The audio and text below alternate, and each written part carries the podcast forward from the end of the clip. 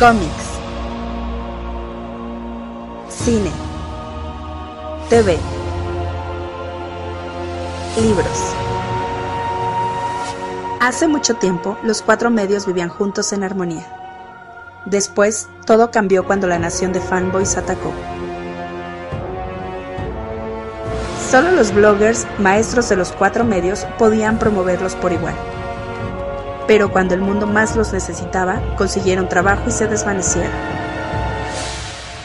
Pasaron los años y dos hermanos crearon un nuevo medio, un joven podcast llamado El Café Comiquero. Y aunque sus habilidades de comunicación eran buenas, tenían mucho que aprender antes de crear un mundo extraño. Pero creo que el Café Comiquero podrá mantenerlo así.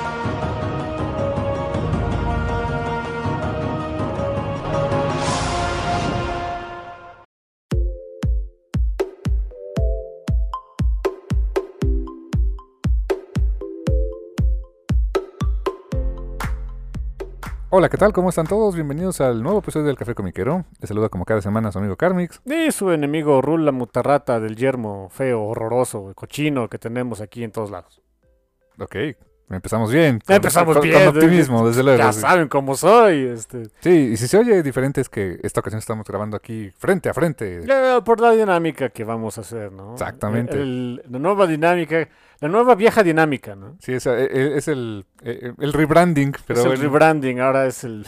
Así como esta parte ahora le llamamos el fuck you, ¿no? Pero... Sí, bienvenidos al you del Café Comiquero, donde hablamos la primera mitad de pura tontería y cuanta cosa se nos dé la gana, porque es nuestro programa, nadie nos puede detener. Pueden encontrarnos en todos los servicios de, de podcast que quieran. Hasta en YouTube. Hasta en YouTube, ¿quién lo diría? Y pues...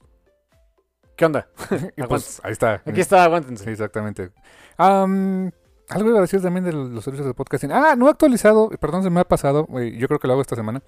Nuestro playlist de curiosas cacofonías del café comiquero. Creo que me falta poner las últimas 3, 4 canciones, pero ya las voy a poner. Va, ok, está bien. Muy bien, pues, ¿qué te, tenemos te, esta semanita? Te, te, diría que me di cuenta, pero yo ni, yo ni Spoofy tengo, ¿no? Así que, pues, Bueno, los que siguen el playlist han de haber dado cuenta, pero les llega la notificación cuando se actualiza. Ah, ok, ok. Pero pues, ¿qué tenemos esta semanita de Cornel? Eh, tenemos muchas cosas. Primero que nada, este, entramos en, en el Pride Month. Feliz, feliz Pride Month para todos. Eh, todos aquellos que nos escuchen y que lo, lo celebren, pues un, un, abrazo para todos ustedes. A mí en lo particular me gusta porque siempre ponen mucho fanart bonito de mis personajes favoritos, ¿no? Así que, pues bueno. Que en, este, que en estos cuatro días que llevamos, bueno, no, sí, cuatro, sí, cuatro, todavía he visto poquito, poquito fanart de Runaways, pero bueno, espero. Y si es necesario lo comisiono, ¿no? Pero bueno. eh, pero ahorita todo va bien, tapachoncito. Um, algunas noticias, a ver, antes de entrar a los cómics, porque hay, hubo una en particular que dije, oye, yo no creí vivir para ver este día. Así como, como son las compañías de videojuegos que... Eh, miren, el asunto de una compañía de videojuegos, cuando tienen mucho éxito, cuando tienen una, una franquicia, un juego de mucho, mucho éxito, uh -huh. es normal que como que se paralice el asunto para sacar una secuela o algo así, por muchas cuestiones. Eh, la tecnología va avanzando cada vez más rápido, así que es normal que los desarrolladores quieran aprovechar esos nuevos saltos en el desarrollo de videojuegos y de repente eh, eso les cueste más trabajo, cueste retrasos, este cuesta a lo mejor cambiar de, de, de, motor gráfico, es mucha bronca. Después está también el asunto de, de los escritores del juego, de chin, ya hice algo bien y a lo mejor casi casi fue accidente y ahora qué hago, ¿no?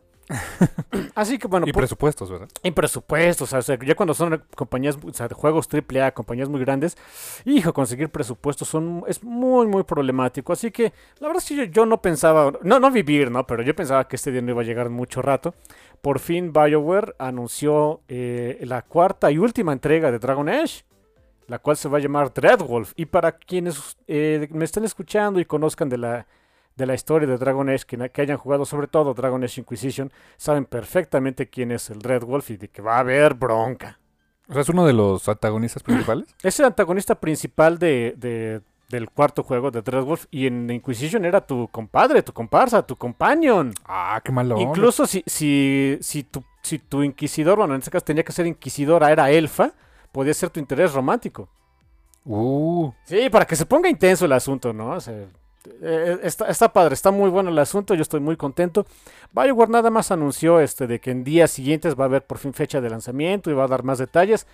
Eh, Pero yo así, o sea, ya para que estén dando fecha de lanzamiento tentativa, seguramente va a haber retrasos, ya sabemos cómo es este mundo de los videojuegos. La verdad es que yo pensé que se iban a tardar muchísimo. Yo, yo pensé que ni estaba ni en desarrollo, pues. Oye, ¿y em, ese es multiconsolas? ¿O es, Sí, es eh, que ese es el asunto. Tiene que- Ah. como es multiconsolas, también, también eso hace muchos retrasos.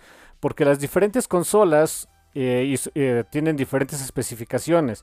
Y para los programadores es más complicado. Sí, la arquitectura es diferente. ¿no? Sí. Pues, siempre dicen que es más fácil hacer un, un- o sea, desarrollar tu juego para PC que para consolas. Y que en particular Playsta- que, que pa- que hacer juegos para Play, o sea, para cuando es multi, multiconsolas, en la versión para PlayStation, que es una pesadilla, ¿eh? ¿En serio? Eh, que es muy complicado. O sea, por las especificaciones de, de software, seguramente. Sí, sí, eh, cosas que ahí ya me, me- me superan mucho, no entiendo para nada, pero tengo entendido que es muy complicado, a los desarrolladores no les gusta, o sea, cuando tienen que hacerlo multiconsolas no les gusta. Si nada más lo vas a hacer para Play, dicen, ah, pues las herramientas son muy sencillas de usar, pero ¿por qué no tienes que hacer básicamente dos o tres proyectos enteramente distintos? Dicen que programar de, de- de Xbox a PC es, Pues es que son... es micro, o sea, Es- su- suelen utilizar este... El mismo sistema, un sistema operativo parecido, o herramientas por lo menos piezas parecidas. parecidas. Pero, pero Sony, PlayStation, nada que ver, ¿eh? Uy, o sea, tienes que tener yo creo que dos equipos corriendo a la vez, ¿no? Es normalmente lo que se hace. Ya imagino los líderes de proyecto de cuando tiene que ser multiconsolas, no manches, ha de, ha de estar complicadito. ¿no? Bueno, Un día pónganse a ver los créditos de cualquier videojuego AAA de este, multiconsolas. Ahí está este eh, PlayStation Unit y te sale un montón de fulanos. Este, eh, bueno, obviamente no, eso es los créditos de, PlayStation no te va a salir en Xbox ni los de Xbox en este, PlayStation, pero pueden buscar videos en YouTube donde, donde ven así los mismos créditos de diferentes este, juegos. El que tengo ahorita en la cabeza es Cyberpunk, Cyberpunk 2077, donde sí fue así un PlayStation Unit y un este, Xbox Unit. Y dentro de eso era un PlayStation 4 Unit, PlayStation 5 Unit, ¿no? Uf. O sea, sí, no, es una bronca.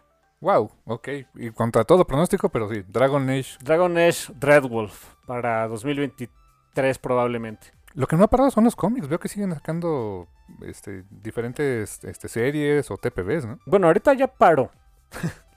Por lo menos, es que se, se hizo una... Desde que lo... eh, cuando terminó Inquisition, empezó una serie que empezó escribiendo Greg Ruca, por cierto, y dibujando Carmen Carnero. The Mage Killer, ¿no? The Mage Killer, exactamente. Que esos eh, eran con personajes nuevos, en circunstancias que pasaban más o menos a la par del juego.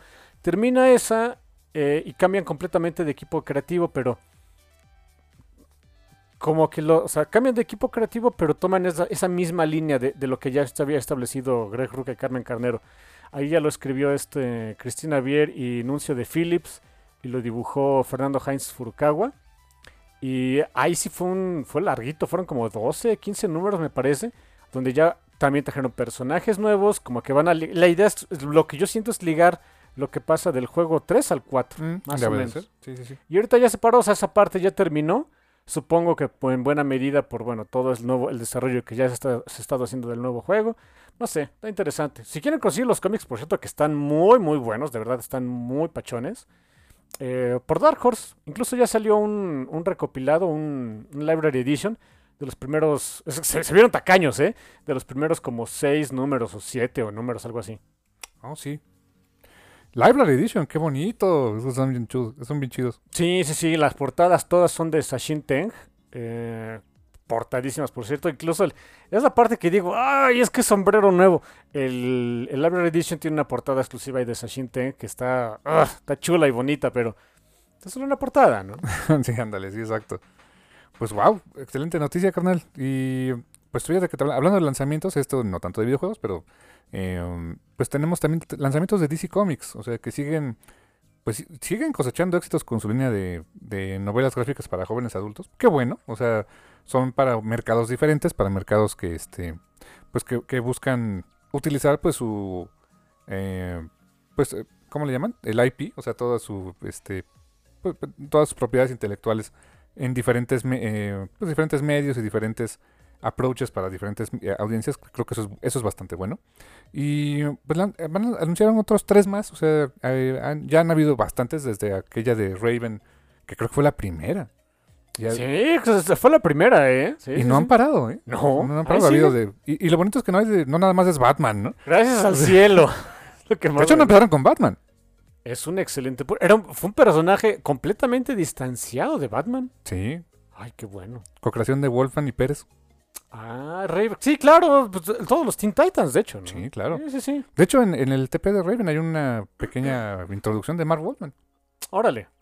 Y que dice, como casi casi le encargó a su hijita, a esta este, A Cami, Cami García. García. así como que, pues ahí te la encargo. ¿eh? Ah, no hay bronca. Usted confíe. Y ya cuando vio dijo, ah, sí, sí, sí la armas. Ok. Entonces, tiene, Sí. tiene su blessing, ¿no? Eh, Eh, y realmente no, o sea, ahora que lo pienso, ha habido de... Ha habido de Satana, ha habido de Wonder Woman, ha habido de... ¿de ¿Qué más ha habido? De Aquaman, si mal no recuerdo. Mera. Bueno, bueno, sí, sí hubo una de, de una de una Batgirl, ¿no? Pero... Sí, este, ajá, que por cierto lo va a publicar Smash esta semana. Ah, ok. Sí, eh, Batgirl. No sé Something. qué. Sí, ajá. sí, no, no, no lo, no lo seguí. Eh, pero bueno, pues es el único, o sea, este, One Related, ¿no? Sí, por ahí hubo uno de Batman, luego de. que era una novela y la adaptaron a cómic. Esa no sé si la ha traído Smash. Y bueno, técnicamente ahorita dentro de la saga de Titans que están haciendo, pues va a salir Robin, ¿no? Este.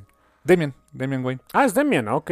Sí, No eh, sabía quién era, fíjate. en este. um, ¿Ves que eh, en esta, en esta de eh, eh, Beast Boy Loves Raven apareció Damian?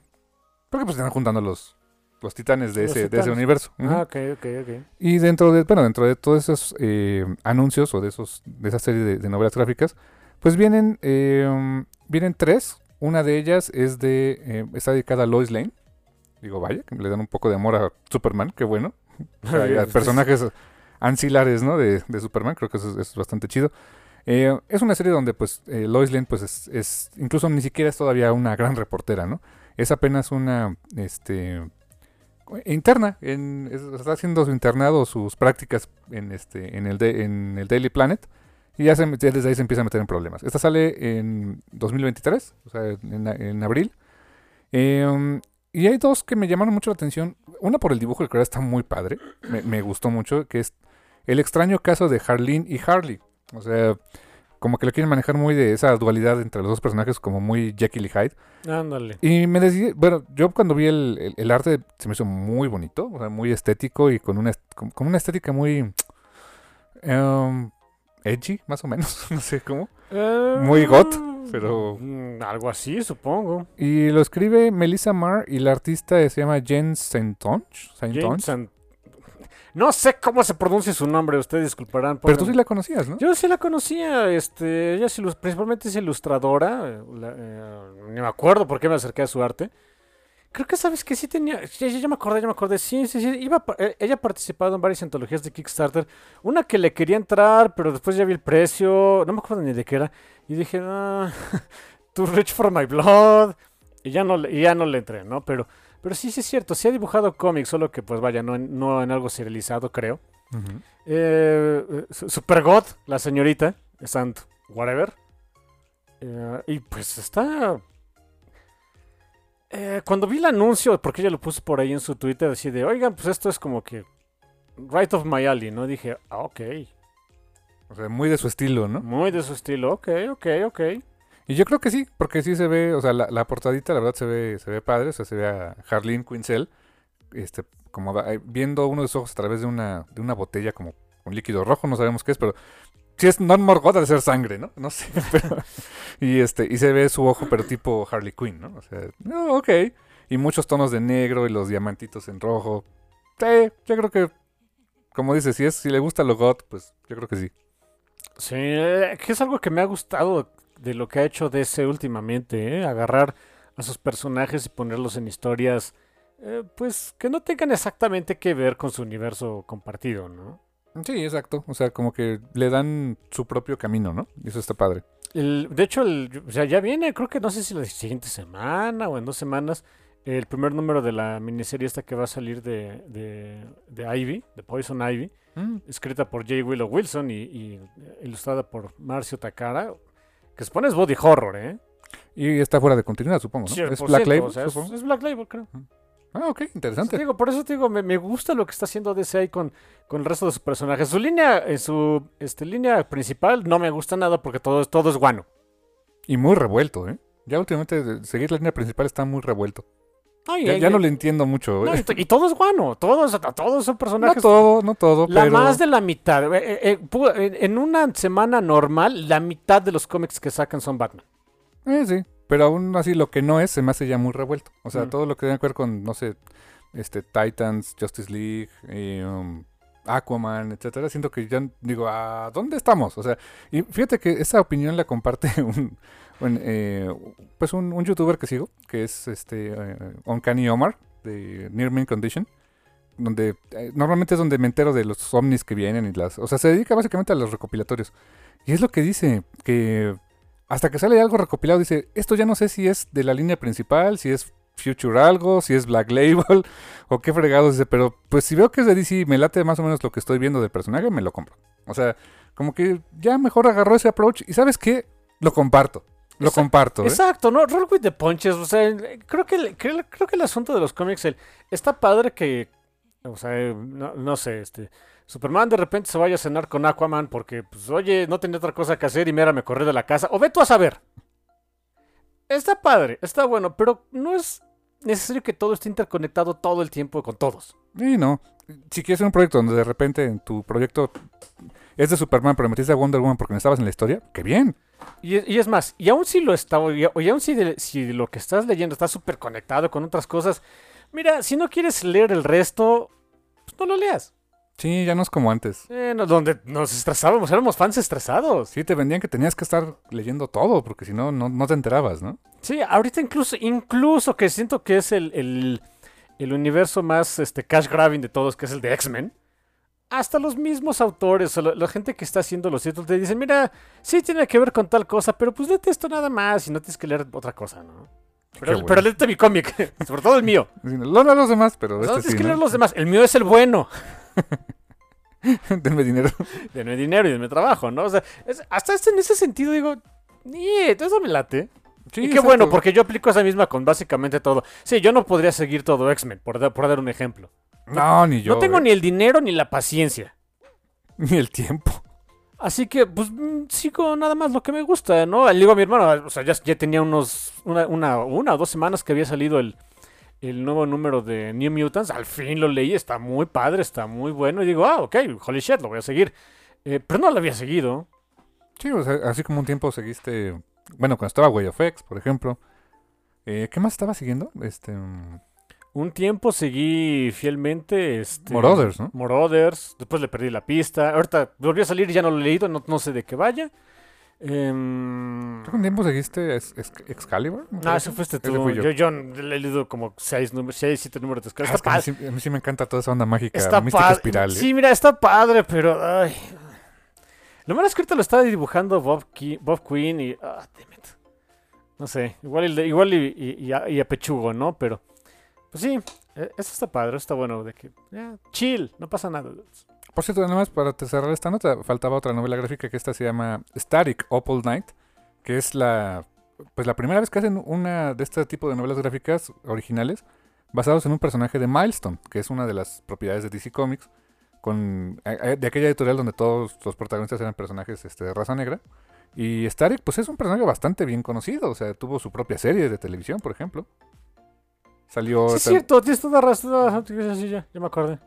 y era parte de la Justice League, creo que en el futuro de Batman Beyond, ¿no? Sí, exactamente. Ya era bien amarguetas, pero bueno. Sí, ahí ya era, él era el Elder.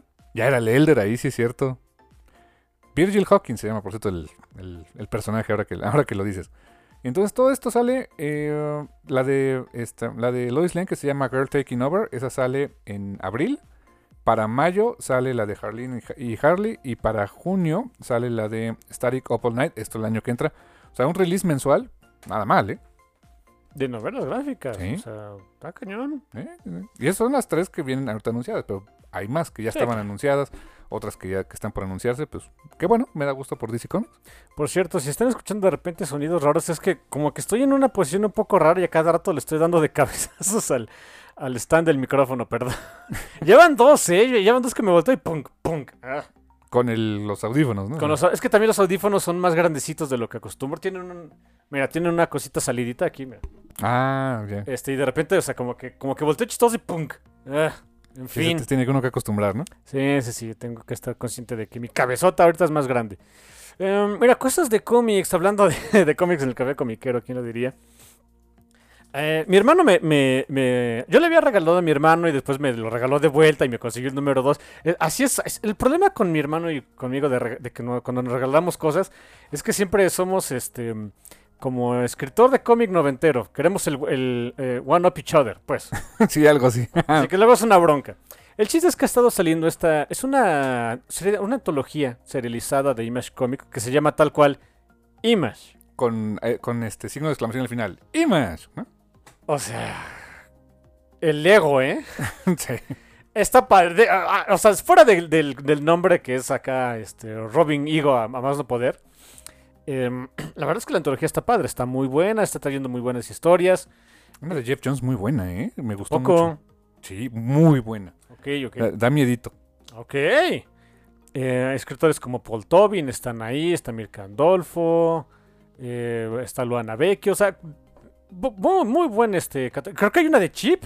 Eh, escuché Chip Zdarsky, claro. escuché sí. que Chip iba a participar, una, no sé si fue en este o, en el siguiente, eh, iba a participar Chip Zdarsky. Viene una de María Lobet. Viene, y viene una de María Lovett a partir del número 4. Es que eso es, eso es lo que se me hizo interesante. Normalmente, bueno, eh, habían anunciado que todas las, eh, las historias que encontrabas aquí era de tres partes. Entonces dije, ah, ok, Image 1, 2 y 3 y pues acabó el, el experimento y a ver qué más sale después. Pues me enteré por parte de María Lovett, o Jovet, quien, a quien adoro su arte, adoro su trabajo y nunca he sabido cómo se pronuncia su nombre, en fin. Eh, española ella. Em, ella anunció ahí a través de sus redes sociales oigan, pues ahí tengo mi, nueva historia que se llama... Déjenme, dame un segundo. Que por cierto, no eres el único que le dice Lobet. Ahora que me estoy acordando, en justamente este Omar de Near Me Condition hizo un review, bueno, anunció algo de, en su momento de Fateless. Y también le dice María Lobet. Sí, eh, eh, es que también yo una vez lo escuché de alguien, pero también lo escuché de alguien eh, eh, de habla inglesa. Entonces pues, se te quedó, ¿no? Se me quedó, no tengo idea si ella, que es española, sea como ella lo pronuncie. Que bueno, este compadre es peruano. Ah. Es peruano, pero vive en Estados Unidos. Entonces habla español, habla inglés. Pero dice, pues a mí me suena que es Lobet. A mí es lo que pues, yo, a mí se me quedó. Ok, la, la historia se llama All the Things We Didn't Do Last Night. Todo lo que no hicimos la noche pasada. Ok, seguramente, there's a lot of fucking, I guess, ¿no? Pero bueno. En horror. Supongo, o sea, de- En- en- y y drogas. drogas, o sea, eso es, Muchas drogas. es lo que pueden encontrar en el trabajo de María Lovetti y yo estoy súper contento con ello. Que viene a partir, la primera parte sale a partir del número 4 en esta serie antológica de Image. Dije, ok, entonces va a continuar, o sea, eso está padre, me está gustando esta nueva idea de Image, ¿eh? Hasta ahorita están anunciados 12 números, ¿eh? Hasta 12. ahorita. O sea, va a ser un- todo un año de experimento. Ojalá que lo mantengan. Me, gus- me gusta el formato, me gusta la idea. Y como dices, es la forma ideal de, experimentar pues, que pega y de eso pues hagamos más cosas, ¿no? Sí, porque eh, incluso María Lovet le dice, o sea, lo, lo puso ahí de, oigan, o sea, este viene ahí mi, nueva historia para Image, eh, que a lo mejor es una historia que, o sea, es, como que la semillita que, que utilizo para después, pero no va a ser pronto porque ella misma lo dice, pues traigo, traigo muchas otras cosas antes que, estoy, que ya estoy haciendo, ¿no? Pero eso, o sea, la, la idea, esa, que esa sea la idea de, oigan, a ver qué gusta, a ver qué pega y este... o sea, y, pues, obviamente se le paga a los artistas aquí, ¿no? O sea, y son historias cortitas, cinco páginas, ocho páginas por número. O sea, lo mucho tendrás que hacerte un número, pues. Sí, exacto. Y todos son, los números son encuadernados, por cierto, no son grapas. No, Son como lomitos. Tienen, tienen lomo, como yo. este, está, está bonito. Es un, es un formato muy bonito, muy vistoso. Cuando vas a la tienda de cómics está vistoso. Exacto, el diseño gráfico está muy padre porque aparte de las letras de Image son diferentes en cada número. Y por cierto, en cada número de los dos publicados, eh, en portada traen un personaje que no aparece para nada en el cómic. No, no, no, son personajes que ya tienen su propia serie en Image. Ajá. En el primero es este, este de Radiant Black. Y en el segundo es este Sweet Paprika, ¿no? O sea, Ajá, y, y no hay nada de ellos adentro, ¿no? Cero. Sí hay de las personas que hacen estos cómics Ah, sí, adentro. sí, sí. Eso, sí, Eso sí. pero de los personajes no. Pero creo que es un buen marketing plot, ¿no? Así de, mira, mira, te- este cómic, de, de- ¿te gustó Radiant Black? Mira este. Ah, sorpresa, no sale, pero hay otras cosas, ¿no? Que por cierto, ay, creo que es un buen este, statement que hayan elegido el personaje de Radiant Black para el número uno. Pues O sea, está- está- habla de que está pegando bien la serie. Al grado de que, insisto, ya tuvo su spin-off. Radiant Red, ¿no? Radiant Red, que, que me tuve que echar los números de Radiant Black para leer este. eh, porque lo dibuja David Lafuente. Ok, está padre, ¿eh? Sí, y es este volver un poco a las raíces de Image, ¿no? Superhéroes. Es superhéroes, Sí, es superhéroes. Un poquito más goth, si quieren. Sí. Más darks. Este, bueno, ¿qué, qué- qué estoy diciendo, no? ¿Que, que no leí Invincible? Y um, fíjate, eh, curioso, en la portada del número uno está, Ra- está el personaje de Radiant Black, pero leyendo un cómic de John Blood. De Youngblood. El primer cómic publicado de Image, por cierto. Ah, sí, es cierto, pobres de ellos, ¿no? Pues fue lo primero que hubo. todavía bajo el todavía bajo el sello de Malibu. O sea, ya era Image Comics, pero era un imprint de Malibu Comics, fíjate. Mm, A ver si te lo encuentro. Vi un video en la semana de, eh, de los noventas, de cuando llegó el primer número, el número uno de Spawn a las tiendas de cómics allá en Estados Unidos. Fue una locura, ¿no? Fue una, yo- o sea, yo sabía, yo, yo viví esa época. Yo incluso o sea, fui a una plática de Todd McFarlane en, en la MESIF. Estuve ahí, Gandalf. Yo estuve ahí hace 3000 años, Gandalf. Ah, Por supuesto, incluso o sea, desde entonces lo sabíamos, de que fue una locura. Eh, nos regalaron un número uno de Spawn en la MESIF. Fue una locura, incluso aquí en México. Pero yo no tenía idea de qué tanto. O sea, yo lo había escuchado y yo lo creía. Hasta ver las imágenes me di cuenta de qué tan cierto era eso. ¿eh? Sí, no, eh, fue una- por cierto, este, esta semana se cumplieron 30 años del engendro. Sí, por eso fue el videito, o sea, Ajá. porque lo, lo, lo pusieron por ahí y dije, ok. Y sí, o sea, era, era gente llegando temprano de, de, de toda, este, de todos lados a su tienda de cómics a comprar su número uno de Spawn. Damn. Era ese boom que dices. Yo creo que los que tenían tiendas de cómic en esa época era de. No, ya la hice, ¿no? Y ese fue el problema. ese fue el problema. Me dijeron, ya la hice y. No. Solo, solo tengo que comprar unos cuantos, to- unos cuantos números unos extra de cada cómic y es, ya estoy hecho. Dude, es exactamente ese es el problema. En ese tiempo no lo sabíamos, pero. Sí, claro, o sea, en ese entonces, bueno, o sea, no es como que no supiéramos que existía, como con el, el frenzy de los, de los cómics en blanco y negro, las tarjetas coleccionables, ¿no? Pero bueno, Oye, también de las, de las trading cards hubo todo un frenzy, ¿verdad? sí, claro, y también, y pasó, y adivina qué pasó, Se desinfló. exactamente lo mismo, Como el Bitcoin, ¿no? como los NFTs. Ah. Ah. Ugh. Por ahí incluso hay un challenge que hicieron en, en TikTok de call your, call your grandma and explain to her what is an NFT. Este, mm, eh, son santitos para gente con mucho dinero. Ah, fácil. Fácil. Mira, sí. Es- es- Bueno, eso sería call your Mexican grandma, ¿no? El Culture Mexican Grandma, exactamente. O, o- o your, or your Mexican Descendant Grandma, ¿no? Pero bueno, es más o menos. Te lo juro que mucha gente que lo intenta es de, ah, pues mira, es como... O sea, no sabes qué es, estás gastando tu dinero. Ah, Ah, es gastar dinero por gastar dinero, el idiota, y joderte a los demás en el proceso. Eh, bueno, algún día hablaré un poquito más al respecto, pero sí es un poco este, este desesperanzador todo ese asunto. Eh, lo dejo para después. Ahorita ando de buenas. Estaba buscando qué otra cosa. Oye, ya salió, bueno, no sé si viste que ya hay este Street Fighter 6. sí, sí es cierto, ya. Bueno, está en desarrollo, supongo. No, no, no, no, no, ya, ya hay este, no sé si haya fecha de lanzamiento, pero ya salieron las primeras imágenes. Sí, oye, eh, ya Ryu ya se ve venerable Ryu, ¿no? Sí, igual Ken, ¿eh? Ya es como que el Wash Shot Ken que después otra vez se puso a hacer ejercicio, ¿eh? Ah, no manches. Sí, sí, sí, está... Capcom promete que, que, se- que nos vamos a sorprender. No sé qué tan cierto sea. Yo me quedé en el 4, fíjate. Fue sí, el último 5 que ya, el 5 ya no lo jugué yo tampoco. Sé que hubo un 4 Super Street Fighter 4 o Ultimate o algo así. Ya no lo jugué. O sea, o cre- no sé si era un DLC. Era un DLC, o sea, ¿podías comprar el nuevo o el DLC? Y ya luego el 5 le perdí la pista, pero ahorita con el 6 digo, bueno, ¿cuántos juegos de Street Fighter ya hay en la vida, eh? O sea, yo- y me acuerdo que sí jugué el 1 Ah, ¿El sí, sí jugaste el 1. y lo acabé. Sí. que era medio imposible ese, ¿eh? Sí, ah, eh, derrotar a Sagat no era cualquier cosa, ¿eh? Era mucha suerte. Y más porque era el único que te aventaba Algo. poderes. Sí, Ajá. aparte, aparte de tu personaje que era Ryu Ken nada más, era el único que te aventaba algo. Y obviamente, pues sí jugué Street Fighter 2, Super Street Fighter 2, Street Fighter 2 Turbo, Super Street Fighter 2 Turbo. Champion, eh, en, en- en la versión de Super Nintendo, ¿era qué? Street Fighter. Super Street Fighter Champion Edition o algo así, ¿no? Ándale, algo así. Eh, Alpha. Jugamos El los al- dos, ¿no? Alpha 1 y 2. El- ¿Hasta el 3? Hasta el 3, sí, cierto. Esa, esa era Rainbow Maki, ¿no? O Mika, Rainbow Mika, no me acuerdo cómo se llama. Sí, el 3 fue. No, no, el 3. El 1 fue el que nunca acabé. Street Fighter Alpha 1. Yo sí. No, de hecho, nunca acabé un Street Fighter 1 algo. No, Ni, el, ni el Street Fighter 1 ni el Alpha 1. no me digas. No, jamás. Del 2 para adelante. El 2 era muy bueno, pero me acuerdo que el port que hicieron para el Super Nintendo estaba bien X. Eh, ¿eh? estaba bien del nabo. Sí, el Street Fighter Alpha 3 port, o sea, el port para PlayStation, Ah, muy bueno. era un juegazo. Sí. Que ya no consigues en ningún lado. Si ustedes tienen ese juego todavía, atesórenlo. Porque no está disponible para la tienda en línea. Ni tampoco los Marvel contra Capcom ni nada de eso, ¿no? Eh, que esos tienen más razón de ser porque unas cuestiones de derechos de autor, ya sabes cómo es todo esto. Pero el Street Fighter Alpha 3 ya no está. ¿Y eso qué raro? I don't know. Ya no tenían espacio en sus servidores, ve tú a saber. Capcom vs SNK, ese, ese, me, ese me gustaba mucho también. Uy, ese estaba muy bueno. Sí, y el 2 más. El, el 1 nunca lo acabé. Yo tampoco. El 2 sí. El 2 sí lo acabé. Si el 1 nunca lo acabé. Fue la única vez que le agarré algo de cariño a, no sé, Kyo Kusanagi, Yori. O sea, eh, los King of Fighters no fueron lo mío, ¿eh? No, no, nunca, no, no, nunca me gustaron mucho.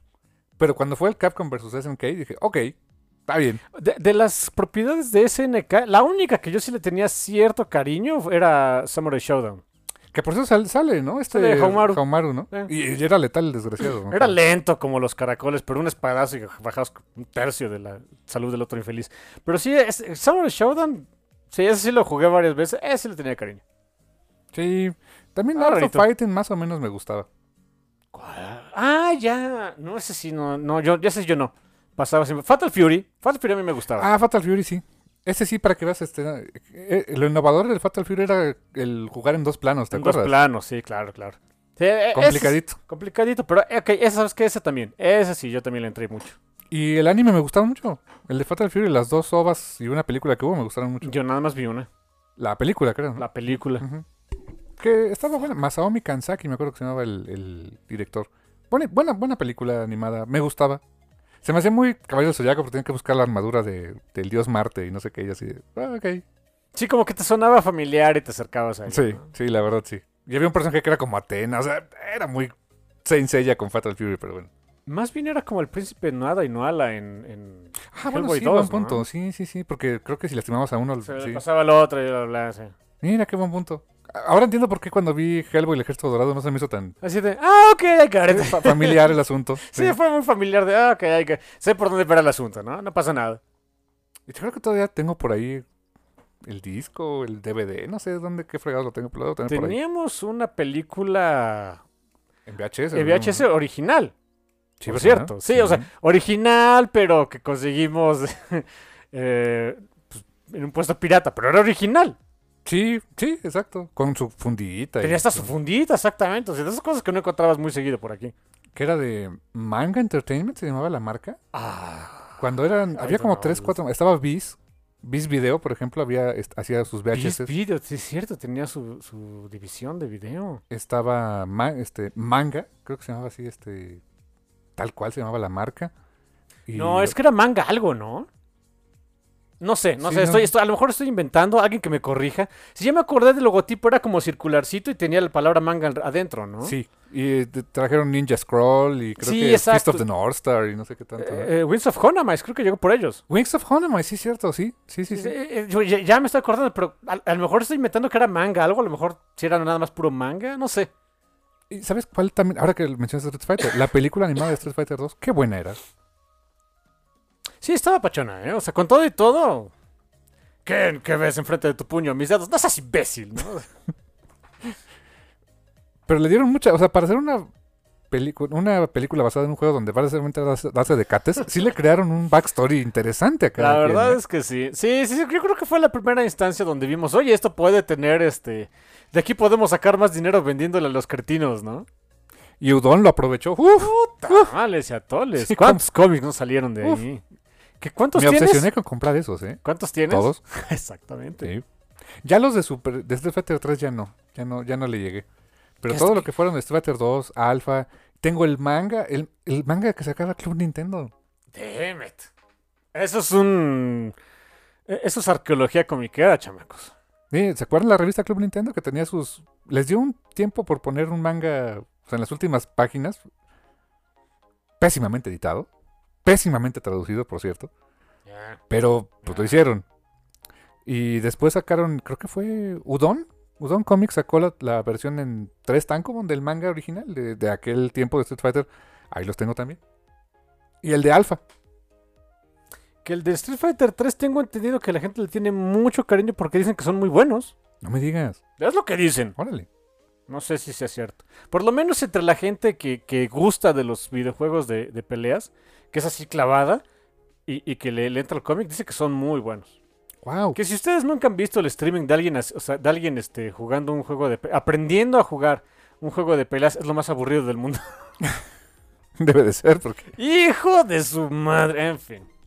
¿Qué, qué juego tenía como un simulador donde podías. Agarrabas un monito y podías pelear con él. O sea, no se defendía y tú hacías ahí tus combos. Creo que. el- Creo que desde el Street Fighter 3, no me hagan mucho caso, creo que desde el Street Fighter 4 definitivamente. El Street Fighter vs SNK, el 2 por lo menos, sí lo Sí, tenía. ¿verdad? Eh, un Marvel contra algo.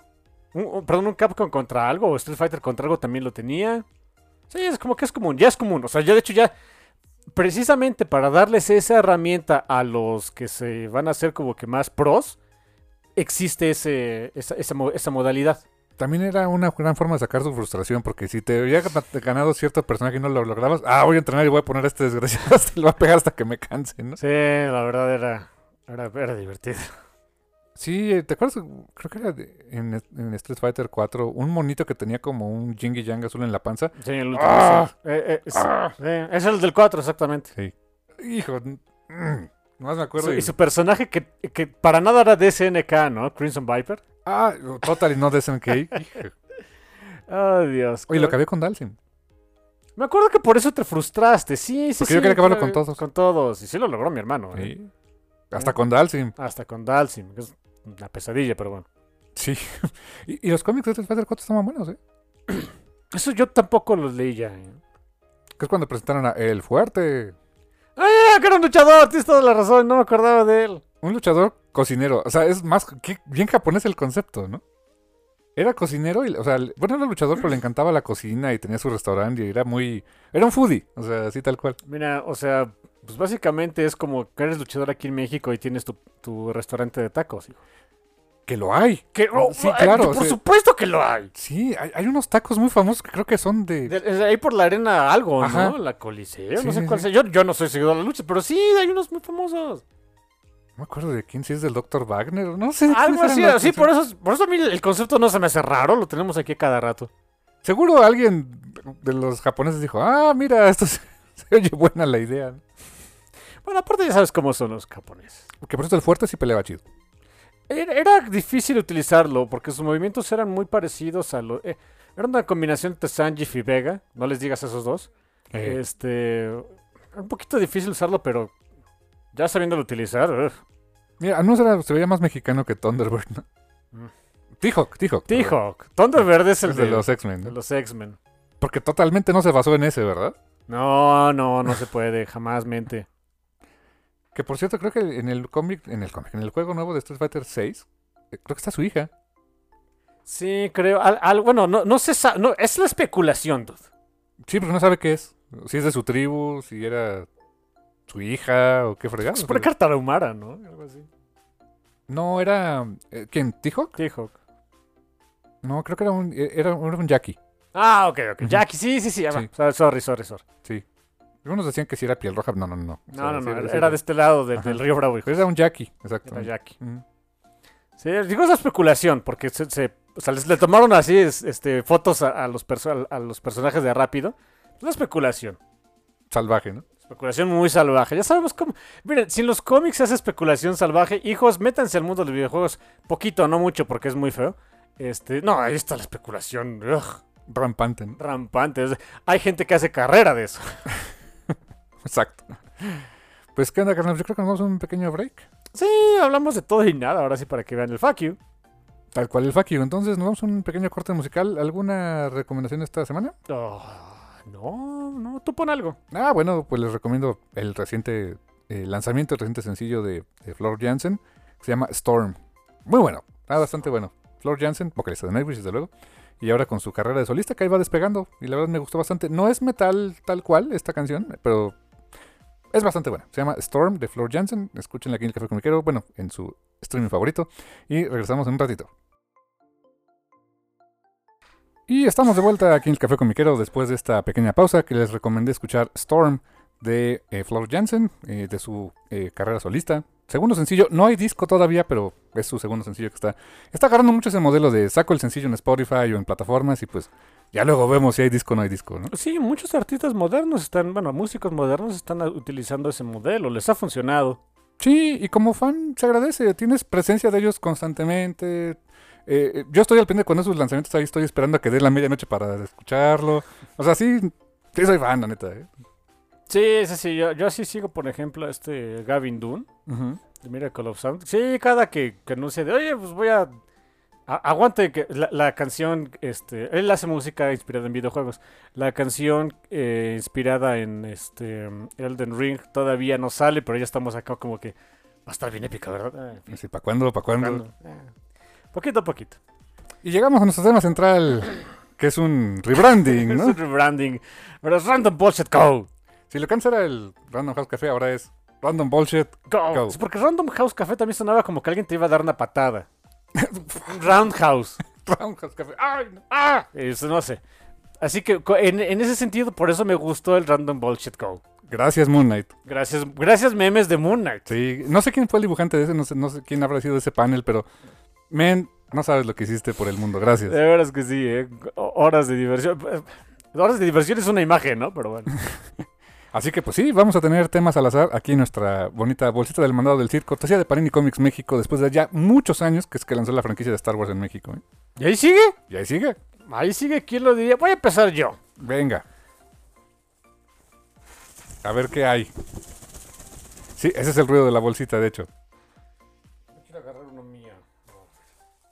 Porque no, no sé bien qué hay adentro de los papeles, pero hay unos que están pegosteados. Porque son post-its. Esos son o sea, los de mi Son hermano. post-its, no, no, no vayan a pensar que son mocos. Son mocos, ¿no? Sí, eh, eh, a ver, ten, deja ver qué es esto. Ni yo me acuerdo qué escribí. Sí, es muy random. ¿Mm? y luego no le entiendes a mi letra. Ok, ya, ya, ya, ya. Dice novela que ¿Han de... visto su cara de... ¿Ah? Es que hay unos, hay unos jeroglíficos aquí, ahorita te lo voy a enseñar que sí me quedé de... Novela que debería ser adaptada a cómic. Mira, ve cómo está. El, el después del debería. Ah, fuck. es que creo que ahí la tinta se acabó. Sí, porque miren, o sea, novela que debería, dije, ok, novela que debería, ¿qué? Bueno, dice ser. Novela que debería ser, debería ser, no me gusta la palabra debería porque realmente nunca tienes que hacer nada. O sea, si, si esas vamos, el ser humano no tendría por qué hacer nada si no quisiera, ¿no? ok. Pero una novela que me gustaría ver adaptada a cómic. Qué buena pregunta. Em, novela adaptada a cómic. Bueno, ¿saben cuál queda? Y en el, en el espíritu es un cómic que eh, en una, ada- o sea, como adaptación y demás, se llevaría un Hugo Award, pero rápido. Órale. Las novelas estas de The Broken Air de N.K. Jemisin. Ah, ok. Sí, ¿por, por qué? Porque es todo este desesperanzador, es un mundo este todo canijo, eh, donde representan lo peor de la humanidad. Lo que le encanta a, lo- a los Hugo Awards. Es una novela que creo que quedaría muy bien adaptada a cómic. Eh, más o menos de qué va. O sea, The Broken Earth es una trilogía de... Es es trilogía, trilogía de libros. trilogía de libros de Ok. N.K. Jemisin. La primera, el primer libro se llama The Fifth... eh, bueno, la quinta estación, The Fifth Season. Es un mundo muy el estilo del afrofuturismo. Parece que en realidad se empieza siendo como que un mundo de fantasía, más del estilo de Avatar, que, que, por ejemplo Game of Thrones, es más como Avatar. ¿Avatar de Laster Bender? o- Avatar de Laster. Me, me choca que tenga que hacer esa, esa este... Hasta, hasta lo tuvo que preguntar este Mark Spector, ¿te acuerdas? Eh, eh, en fin, no me gusta tener que, claro, tengo que hacer esa aclaración, bueno. Avatar de la Bender es más de ese estilo, eh, pero después te das cuenta que en realidad es una historia de afrofuturismo. Es más bien sci-fi que, que este que, Que fantasía. fantasía, pero bueno. Y es un mundo en el que el, el planeta, el mundo en el que existe eh, esta civilización, no puedes construir nada permanente. Porque a cada rato hay temblores. Y temblores, ¿haces cuenta? Ciudad de México. Uf, o sea... Pero, pero, pero peor. Y a cada rato. y a cada rato. Eh, y para protegerse de los movimientos telúricos existen un- unas personas, como los vendors, eh, origins les llaman, que tienen la habilidad de controlar, bueno, o, o de, eh, de controlar como que los elementos de, la tierra, por así decirlo. O eh, y hay una gran ciudad donde hay un montón de estas personas que a cada rato la están cuidando. Y justamente la primera novela abre cuando una de estas personas, un Orojin, rompe la Tierra. Anda, la osa. Literal, destruye el mundo. Fuck. A- a- a- crea un, un megavolcán donde estaba esta gran ciudad, la hace, la hace añicos. Y hay toda una razón para ello. Y después de ahí empieza, este, conocemos ya otros personajes, personajes este, principales. No les voy a... Hay tres en la primera novela, no les voy a... Este, si si empiezo a decirles como que se spoilean mucho el asunto. Em, es, y es basi- curiosamente es una historia que a pesar de que habla de la destrucción del mundo y de cómo la humanidad va a empezar a sobrevivir, también es una historia muy, es muy personal. Uno de los personajes principales pierde a, a- a su- a uno de sus hijos eh, porque su esposo se entera de que podría ser un Orojin, o sea, tienen como que esa, eh, ese estigma. Y bueno, ya no les platico más, está muy padre, está muy cruenta la- toda la serie de libros, muy, muy cruenta, es- está canija. Em, siento que quedaría muy bien para un cómic, ¿eh? Pues ya puestos que lo dibujara Jamal Eagle, ¿no? Ya puestos que O se sea, dibujara Jamal Eagle. Porque N.K. Jameson es que la, la autora de Far Sector, De ¿no? Far Sector, Simón. Qué curioso, o sea, en Far Sector también tienes como un high concept, ¿no? Y, y- y después de ese high concept está como que ya la historia más eh, íntima y es con la que pues, te vas a quedar el resto de, la trama. Sí, es por eso que digo que tiene la estructura, o sea, al, principio parece que es como High Fantasy, El Señor de los Anillos, algo así, donde es, enteramente high concept. Difícilmente te vas como que al grado individual de los personajes. En la estructura del sci-fi siempre va más o menos, más tiende a irse. No no digo que siempre, pero tiende a irse. De sí está el gran concepto acá, etcétera, pero tienes lo aterrizas con, con este, las vicitudes de una sola persona, ¿no? Blade Runner, ¿no? Por ejemplo. Blade Runner. Blade Runner es el ejemplo clásico, ¿no? Si tienes todo este sí, super world building de los réplicas y bla, bla, bla, bla, lo aterrizas todo al power de Deckard. Wow. Y por eso, o sea, es, es como que al principio sí sientes de, ok, esto es fantasía, y después dices, no, esto no es fantasía. Sí, sí, merecedora de Hugo Ward, ¿eh? Sí, sí, sí me eh, suena. ¿eh? Inmediatamente. la- la- Sí la- aparte, bueno, eh, aunque ya sería hacer trampa, ¿no? Porque el, esa trilogía de libros es la única que ha ganado en años consecutivos tres Hugo Awards. Ya sería como que, bueno, ya. Sí, ahora, este, adaptación de esta, bueno, ten. O sea, eh, eh, aquí está el, el- el- emérito, vamos por el, por los demás, ya sabemos, ¿no? Wow. Pero sí, esa es una novela que me gustaría ver adaptada a cómic. Me- sí me gustaría, eh, también para que las novelas fueron muy exitosas, pero no siento que no tan exitosas como deberían. Y como que eh, presentárselas al, al público que normalmente compra cómics, estaría padre, porque entonces se- es lo que pasa todas las veces. Adaptas algo a cómic y, lo- y los que compran cómics ya sabemos cómo son. eh, inmediatamente de, ay, ¿de dónde viene esto? Ya van como loquitos. Yo la vería hasta como una publicación de Image Comics ahorita, ¿eh? O sea, de, como, o quizá de... No sé, de Image. O de probablemente, Aftershock, probablemente de Image porque tiene la lana para pagar la licencia, pero no sé, de- cualquier este mm, eh, cualquier compañía que tenga ahí lanita y que tenga un imprint indie lo podría hacer. E incluso DC, un, así échense un Black Levelsazo y ay, vámonos, ¿no? Ándale, sí. Pues sí, ahora que lo pienso, pues han hecho cosas para Joe Hill así. Pues ¿por qué no? Sí, eso me gustaría ver adaptada a. Muy interesante, carnal. Muy buena recomendación. Ok. Entonces, este es- papelito, ¡fum! Se sale con mi jeroglífico ahí todo. Sí, eh, eh, todo lo demás está, está entendible. Nada más te digo es esa, esa palabra ser. Sí, sabes que parece que se te acabó la tinta ahí, es eso. En realidad era eso. A ver, aquí viene otro.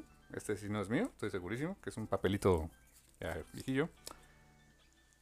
Cómic que sorprendió por bueno. O sea, que no me esperaba que estuviera bueno. Exactamente, ese es mío. O sea, que no esperara. O sea, que la compré y dije, ah, ok. O sea, no me esperaba que estuviera tan bueno. Ujú.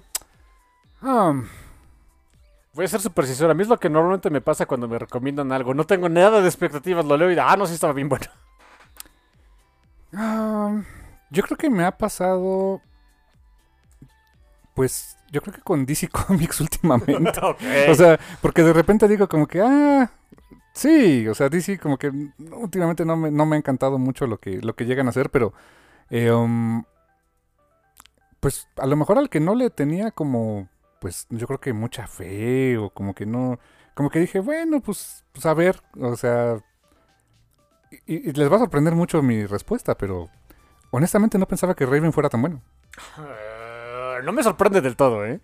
O sea, me gustaba el personaje, dije, Gabriel Piccolo me gusta cómo dibuja. Y yo decía, mm, ok, pero eh, cuando lo entrevistamos dijo que tenía poco haciendo cómic, dije, mm, ok. Entonces como que no, no, no, no, no me encantaba tanto. Este, a Cami García no la conocía, para nada. Y te soy muy honesto, o sea, eh, si bien no soy el más gran fan de los Teen Titans, o sea, los personajes me gustan mucho los Teen Titans. Y dije, ok, es un take diferente, o sea, más joven. Pues a ver, a ver qué sale. Y honestamente me sorprendió bastante. O sea, sí iba con la idea de, ok, pues vamos a verlo, a ver qué tal está. Me dio curiosidad. Pero no me, sorpre- me sorprendió que pudiera ser un muy buen cómic. O sea, muy bien contado, muy sólido, con una estructura este, muy interesante y que además ya dio pie a una franquicia. Eso, eso tampoco lo esperaba. O sea, yo pensaba que iba a ser como, pues, una, un- una historia de Raven, se acabó. Dije, bueno, pues es muy en, muy en el estilo de, de ese tipo de novelas gráficas para adultos jóvenes, ¿no? O sea, como que nada más es una cosa y se acabó. Y, y no me esperaba que fuera tan bueno. Tiene sus detalles que los platicamos en su momento de Gabriel, que, o sea, es, muy, es un gran ilustrador, pero para la parte de narrativa gráfica, incluso ahorita requiere ayuda. O sea, todavía está en ese, en, e- en ese punto, ¿no? Eh, um, Sí, como que batalló sobre todo en el primer volumen, ¿no? Sí, sí, la verdad es que sí. Y otro que también no esperaba que, que- que fuera tan bueno y, y, y no estoy exagerando, la verdad es que es un muy buen cómic, es eh, Spider-Man, ¿Cuál de todos? el primero. O ah, sea, ok, ok, ok. eh, no, el, no el número que salió con Spider-Verse, sino... Eh, ya cuando fue la primera Ajá, serie, ¿no? Exacto. Yo dije, es un chiste bonito. Honestamente yo pensé, ok, Spi- es Gwen Stacy con poderes de arácnido. Cool. O sea, está, está bonito. Gracias, ¿no? Cuando ya empiezo a ver, o sea, el, el mundo que crearon y esta Gwen Stacy que es diferente, que es, pues es punk, o sea, Es punk, literal, ¿eh? tiene su banda y todo, las Mary Janes y todo. Eso sí. Eh, el estilo gráfico de Robbie Rodríguez, dije, ok, me, me está gustando, no, no me esperaba ver eso. Eh, eh, hay un meme entre la comunidad comiquera de, de que es el cómic más innovador de todos los tiempos, porque lo dijo el mencito de Andrés Navi, ¿no? Pero este, pero no es porque sea el más innovador, simplemente se me hace un cómic muy honesto, como que quiso hacer su propio estilo, quiso hacer sus, este, diferenciarse del resto, y la verdad es que es un cómic bastante bien hecho. El que me lleva al otro cómic que yo tampoco esperaba nada y que yo dije, ah, come on, esto ya es un cash grab. Y es un gran cómic, es Gwenpool. Es, yo decía, para empezar dije, o sea, es una de esas variantes chistosas de, de Gwen Stacy. Bueno, no es Gwen Stacy. Desde ahí dije, ah, ok. Y cuando voy viendo el tipo de historia, el tipo de personaje, muy en la onda de, sí, Deadpool, pero también muy en la onda de, del- de She-Hulk, de John Byrne, de romper la cuarta pared, de que es un personaje que sabe que está en un cómic, que leía cómics, que entiende los tropos de, de- de- actuales del medio del cómic y, y que los usa a su favor, que esa dinámica que tiene con Modoc, con creo que era Batroc, eh, ajá, y luego aparte lo dibujó Gurihiro, dije, ok, ah, ok, me ganaron, está bien. No, no me esperaba nada de ese cómic y es una- uno de mis favoritos recientes, ¿eh? ¿Y, y sabes que esa forma de hacer cómics o de agarrar personajes que suenan a, a chiste y de darle su... o- no, no a chiste, pero que eh, su única mm, cualidad es que visualmente son pachones y que les hacen su historia y que quedan buenos, es que ha permeado, ¿eh? Sobre todo en Marvel ha permeado una barbaridad. El Spider-Punk ya tuvo su miniserie. Ya tuvo su miniserie, sí. Y cierto. está buena. No la he acabado de leer. He, leído más los primeros dos números. ¿Qué crees que está buena, eh? Muy distinta. Y muy del punk, del origen del punk antiguito de, de británico, eh. ¿A poco? O Hace sea, mucha referencia ahí a eso. Ah, qué buena onda. Sí, sí, sí, y- bueno, y, muy ¿eh? punk, o sea, muy punk punk. O sea, muy antipolice and shit. O sea, sí. La verdad es que está bueno. O sea, de la escena under británica. sí, sí, sí. La verdad es que está bueno. Está muy respetuoso de sus orígenes punk. ¿Quién lo diría? En Marvel. Mira, nada más. O sea, como ¿Eh? que sí funciona eso. De, ¿Quién lo diría, no? y pues básicamente el Spider-Verse les ha dado para eso. Dijo, el Spider-Man le está dando de comer. Sí. Ya, ya viene otro. Ajá. Otra miniserie, ¿no? De- O- otra miniserie de algo de, de Spider-Verse, whatever. Y ahora con. Y ya saben, ¿no? Poniendo los diseños ahí para que pues, compren camiseta. O no sé qué te vende Marvel hoy día. juguetes. No, ¿Todavía vende juguetes? Oh, muchos. Uf. Ah, ok. Uf. Ahora con Night Spider, que es Felicia Hardy, versión araña de, de Crisanca. Está buenísimo este diseño. ¿Ya lo viste? Sí. Está precioso. Y el nuevo diseño de Humberto Ramos de, de araña. Que se ve padre también. me gustó. también Sí, está bueno. sí. Y, y él le dan como que un traje. O sea, un traje más en la onda. eh, así, ro- o sea, en colores rojo y demás. Como que sus pri- los primeros trapos que se ponía la pobre de, de Aña Corazón. Pero ahora ya es traje. O sea, está padre. Eh, ¿Qué crees que me encontré que tengo ese TP? Eh, chiquitito, de esos daigues de Era un araña. Digest, Sí, sí, sí, Sí. yo me acuerdo. Me, me lo encontré que estaba. dije, Ah, mira. No me acordaba que lo tenía por ahí. Ja. Damn. Fíjate eso. Luego rola, lo tengo ganas de leerlo. Te lo paso, te lo paso. Pues vi, así es. Eso- esos me sorprendieron gratamente, fíjate. Neat. A ver qué tenemos también por acá. A ver cuántos salen. Algo que esté pegostioso. Que lo que se me pegue. Lo que se me pegue a la mano, a ver. Hay muchos pegados aquí. Tengo que sacar alguno. A ver. Es que se pegaron como 4 o 5 y agarré ahí un clúster. Ah, mira, es precisa. Algo que estábamos hablando hace ratito. Tiendas de cómics en línea. Ah, ok. Mi hermano ya cambió de opinión acerca de las tiendas de cómics en línea. ¿eh? Sí, bastante. Una recomendación. Ahora soy fan. Ahora es fan, ahora resulta que mi hermano es fan. Porque no habías tenido las mejores, este, bueno, vamos, a- primero, primero o sea, eh, antes de, de pasarle la bolita a mi hermano, yo la verdad es que exclusivamente he tenido buenas este, experiencias con tiendas de cómics en ¿De línea. veras? Sí, exclusivamente ¿Cómo que? buenas. Qué bueno. Eh, la, la primera tienda de cómics en línea, con- o sea, 100% de cómics en la que compré fueron unos números, o sea, porque un día me dio la loquera y pedí un montón de Bakis de, de Runaways y se la compré a, a Midtown Comics. Muy buena tienda, tiene un surtido gigantesco. Midtown, por cierto, es propiedad de DC Comics y es, son los que básicamente proveen a su servicio de distribución, que ya no es Lunar, que es el otro. ¿no? US, UD. ese. Whatever, ese, eh, pues es, eh, eh, Midtown es el que provee todo eso. Em, tiene un sortido gigantesco, de verdad es muy bueno. No tiene todo lo que yo quería, pero tuvo la enorme mayoría. Gran problema, el envío es muy caro porque solo permiten hacer, o sea, el, el- el- eh, la versión más barata de envío que puedes hacer a nivel internacional es Priority Mail International, que ya son como de a 20 dólares, 20 y tantos dólares. Ouch. Sí, es un ouch, es un gran ouch. La verdad, o sea, es como que cuando ya no encuentro, ¿no? O cuando quiero cosas muy atrasadas, bueno, pues por ahí. La tienda que ahorita mi hermano le agarró bastante cariño porque yo también tuve también muy buenas experiencias con ellos. Es este Things from Another World. Está buenísima. Es muy buena tienda. Es esta es propiedad de Dark Horse, por cierto. ¿En serio? ¿Eh? Ja. Sí, es propiedad de Dark Horse Comics. No sabía eso. ¿Eh? Qué interesante. Y también tien- tienen muy buen surtido, pero como que de unos meses para, para acá. No, no es como para conseguirte los cómics que ya no alcanzaste de hace un año o dos años. No, no realmente. Sí, es lo que noté. Ahora que hice la compra, o sea, estuve viendo, o sea, como que qué más tenían, pero em, Más, o max- al máximo un año. un ¿no? año a lo mucho, ¿eh? Y ya más para atrás, eh, no. Lo, pero son buenísimos para preventas. O sea, y preventas tanto de cómic en grapa como recopilatorios, ¿eh? sí, sí, ómnibus y toda la onda. Así Eh, compré el de Barbaric, por ejemplo, el recopilado, así lo compré. Y tuve una experiencia tan buena con ese porque se tardó mucho por unas cuestiones de que hubo unos tornados raros allá en Estados Unidos. Ah, estuvo cuando feo. salió, parece que salió dañado mi envío. Me mandaron una carta disculpándose y me mandaron dos. Te llegaron dos. Me llegaron, uno se lo regalé a mi hermano porque sí me llegó el mío. Y después de, oiga, disculpe este, la tardada, que fueron, es que sí fue con casi tres meses. Y me mandaron otro. Órale. Así como que basado en sus compras le enviamos esto. Ja. Qué buena onda. Y Yo sí me quedé de, fuck. uh, Lo, que sí es que, em, vaya, no me regresaron un solo centavo, o sea, porque pues, no, ni modo de que me fueran a regresar. O sea, le envío siquiera, pero no. Súper buenos. Y a mí me tocó bueno. la muy buena suerte de que el envío me costó muy barato. Sí, el envío es más barato. A mí lo que me había salido eran, eran en general 12 dólares, porque ese sí es como que envío internacional, pero chichifo, ¿no? O sea, sí puedes poner, elegir esa opción. Y siempre me había salido en 12 dólares. Ahorita me salió en 4 dólares.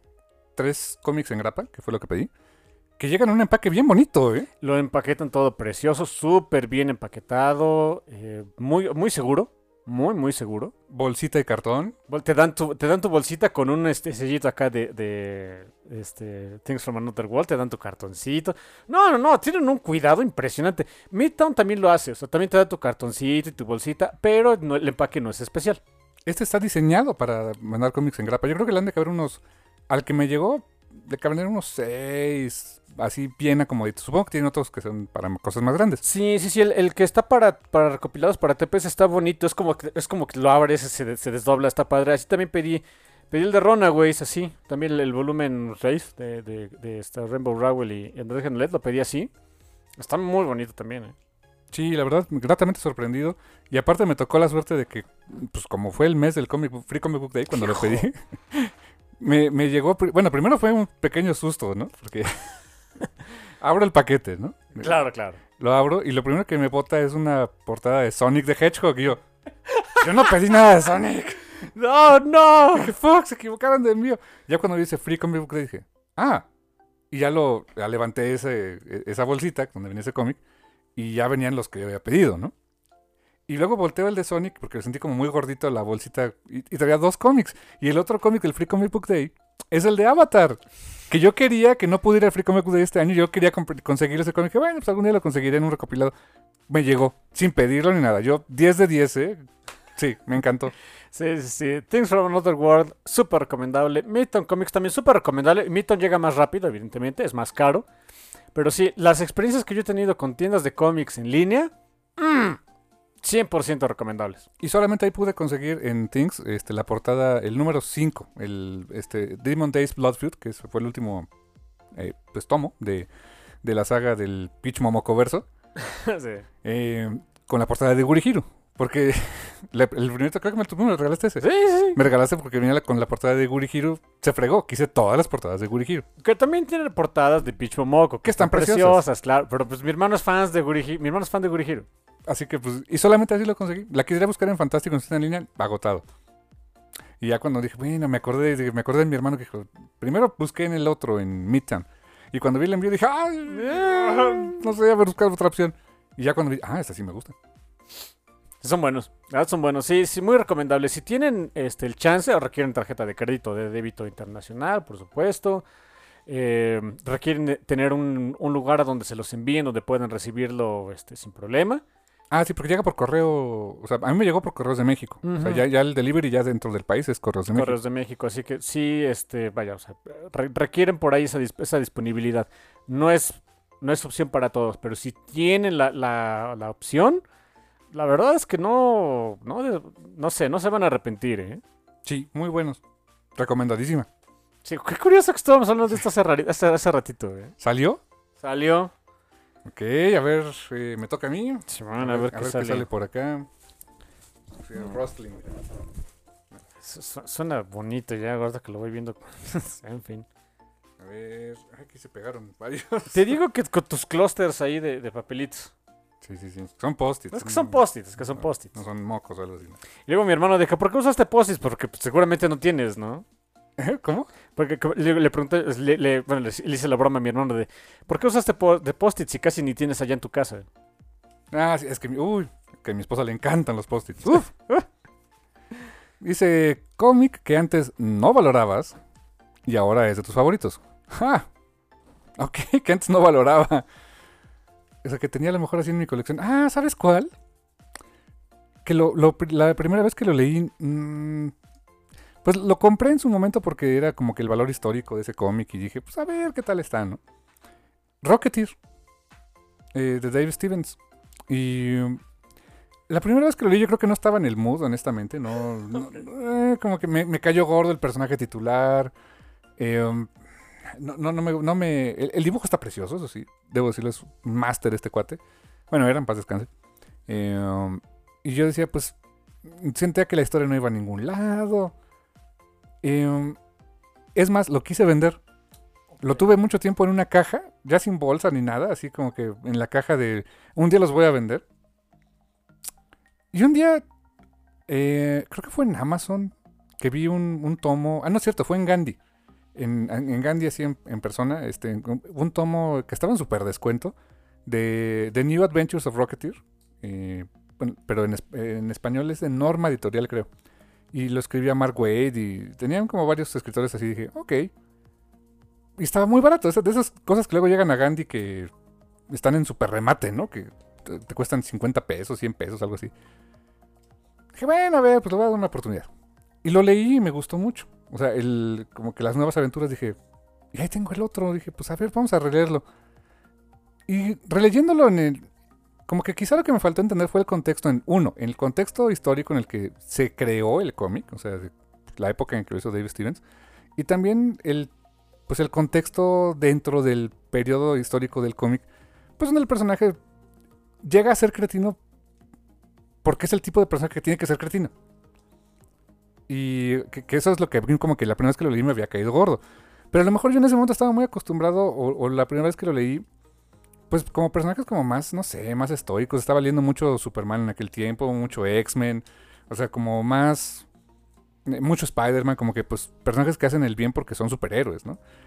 Y este compadre no es un superhéroe, o sea, es un héroe que pues la circunstancia lo llevó a, enfrentarse a los nazis, ¿no? Um, y le, le agarré más cariño. Y ahorita es uno de mis favoritos, uno de los consentidos. Ya le puse su bolsita otra vez. O sea, ya, le di otra vez el upgrade al librero, ¿no? ok. O sea, ya, ya, ya. Y está con su hermanito de New Adventures of, Rocketeer. Y, lo cual me llevó incluso a, ver la película otra vez. ¿Cómo crees? Sí, que está en Disney Plus. Ah, claro. Que es de Disney. y se deja ver. O sea, no te diría que es una joya. Pero se deja ver. Y este, una Jennifer Connelly muy joven todavía en, aquella película. Ah, esa Jennifer Connelly. Ella era Betty Page. Eh, eh, y, el plot, pues sí, era muy... Eh, y es el mismo director de la primera película del Capitán América. O sea, el Captain America First Avenger fue el mismo director de Rocketeer. Casualidades, ¿no? O sea, superhéroe, bueno, héroe de acción en la guerra. Ok. Ok, ahí le queda. Se, se deja ver la película y el, cómic le hace más justicia de lo que yo pensaba. Y visualmente, o sea, el arte de este cuate es una joya. Y la verdad, ahora lo, tengo en alta estima. Órale, qué buena anécdota. Sí, te digo, ya, ya se iba a ir, ¿eh? Exacto, yo para que lo tuvieras en la cajita. Yo me acuerdo de esa cajita un par de veces que fui a la casa de mi hermano. Sí, tenía su caja que, casi casi hasta con exhibición, así como que ya, ya, de esos que podías encontrar en puestitos ambulantes ahí en México. Ajá, sí, así. Así, así, para que fueras acá con los dedos, este... Grasientos ahí. grasientos acá a, ir, este, browsing de cómics, ¿no? Y mira, lo rescaté de la... de la... Perusing. Ajá, lo rescaté de la caja, de, la caja de los exiliados y ya está en el libro atrás. Caja de los exiliados. Y todo fue por la secuela. o sea, si no fuera por la secuela no hubiera vuelto a agarrar el, este, el gusto, ¿eh? Qué pachón, ¿eh? Harto bonito. Así es, mi hermano. A ver. A ver, ¿qué tenemos también por allá? Um, mientras, no sé, platícales de algo. Platícales de algo en lo que yo que hago el cuento. Sí, bueno, estos ya se van, ¿verdad? Los sí, los, que ya, sacamos, salen. Ya. Bye. A ver, algún, algún día. Algún día meteremos más. Bueno, siempre vamos a meter más. Siempre, siempre que hacemos esta dinámica, este, metemos más papelitos. a ver. God damn it. Oye, este creo que es más viejo, ¿eh? Tiene más pegol. Magia contra ciencia en los cómics. Ajá. E, ese es un tema que a mí me gusta bastante. Porque yo tengo la, e, el ejemplo perfecto para decir. No necesitan ser este contraparte, pueden ser compañeros. Runaways. Ah, ok. Pues sí, en el mismo equipo hay. En el mismo equipo está Nico y está Vic. Y Chase. O sea, ah, Chase técnicamente. pero Chase más bien es como que tiene feeling con, el, con las máquinas, pero quien es un producto de superciencia es Vic. Y Olays. Ah, y Olays. Al grado de que Chase y, digo, Vic y Nico estuvieron liados un rato. Ah, pues sí, ¿verdad? Volumen 2. Ah, o sea, convivían al mismo tiempo la magia y el... Claro. Y, y es un... Me, me, gustan también porque son unas salidas a veces muy fáciles para... O sea, no fáciles, pero Suena chiste de los Simpsons, pero sí de repente es de, oye, ¿por qué pasó tal cosa? Hechicero. o supercientífico. Ajá, o sea, ahora son este taquiones, ahora son este quantum whatever, ¿no? Quantum whatever, sí, sí, sí. Y era algo que se daba, no sé si lo haya notado, pero esto era, o sea, estos dos elementos, o sea, ciencia siempre ha habido como que e, en películas de Marvel, pero magia les daba, les daba cosita. Eh. Les daba ñañaras. Niñeritas. Y ahorita vean. La más reciente película, ¿no? La más reciente película. ¿De qué se trató? Del brujito loco ahí metiéndose a donde no debía. Y que curiosamente es una gran combinación de magia y ciencia también esa misma película, porque esa parte de, de los multiversos, o sea, no son multiversos que se crearon por la magia, o sea, es... Lleg- llegas ahí por magia, pero no se crearon por magia. Ajá. O sea, hay una teoría detrás de él por qué existen los multiversos. ¿no? Bueno, el multiverso, ¿no? Loki, la serie de Loki tendría algo de eso. ¿Es Sí, más claro. ciencia? ¿Es más ciencia o es más magia? Es, es más ciencia, pero Loki es un dios. Pero es Loki. Claro. Y hay varias, varias versiones de Loki, el este, Loki Drillo, que es Loki Gator, pero bueno. Es cierto. Y, pero, o sea, la TVA es un organismo científico, ¿no? Burocrático y todo. Muy burocrático. Yo supongo que les encantaba allá en Japón. Y Kang. Y saben, miren, muchos me van a decir que, que, o sea, a lo mejor llegarían a patearme, pero ¿saben desde cuándo vi todo eso de magia y ciencia y todo me- embebido en una sola historia que la verdad es que no tiene ni, ni pies ni cabeza? Este, Godzilla. ¿Magia? Por su pollo. Motra. Ah, oh, sí es cierto. Son unas sacerdotisas, ¿no? Sí, la, la- la convocaban acá cantándole y no sé qué. eh, en fin, whatever. Pero Motra es un elemento mágico en el mundo de Godzilla que pues ahí está, ¿eh? Y ayudó a partirle la cara al King Ghidorah y demás. Y está bien chistoso porque luego le metes cosas espaciales, ¿no? King Ghidorah es un extraterrestre. Es verdad. O sea, hay magia, aliens y... Y ciencia desbocada, Godzilla. Wow. Oye, sí es cierto, no lo había pensado. Eh, digo, qui- quizá a, a los estadounidenses como que les daba ñañaras hace unos años, por mucho tiempo, como que mezclar todo ese tipo de cosas, ¿no? Cuando pues, la verdad es que en otros lados estaba... Era el día a día. También, Massinger podría tener algo de eso. 100%, dude. El, ¿Cómo se llamaba este infeliz? El Duque Gorgón. ¿El Duque Gorgón? Esa cosa, ah, que era un centauro tigre. No era producto de ciencia, era No, no. un monstruo. ¿con qué ¿Cuál era el enemigo, verdad? No, no el Dr. Hell, sino el verdadero enemigo de Messenger, se- que se, que se vio más bien en, en, en Grand Messenger. ¿Quién? ¿El Bart Nashler? No, no, no. ¡Era Satanás! Ah, sí es cierto, era el. ¡Era el diablo! Este Gonagai no se podía aguantar. No se puede. Gonagai tenía que meter diablos donde sea. Sí era el diablo. tal cual. 100%. la- que ya no salió aquí en México, pero sí se, pero sí, sí se dobló al español latino la serie de Grand Messenger. Sí, que solamente vimos una ova. Una ¿te ova, me parece, pero, pero la pueden, la pueden ver en YouTube al día de hoy, ¿eh? ¿El Gran Messenger? La- está completa. ¿En latino? En, la- en español latino. Ahí la pueden ver. Y ahí se ve que el, que el, jefe del Dr. Hell era Satanás. No. Sí, claro, claro, claro. que supuesto. que. Y, y básicamente, pues, e- eran ciencia, ¿no? ¿Te acuerdas? O sea, era un robot, los... Pero también era esa ciencia que dices...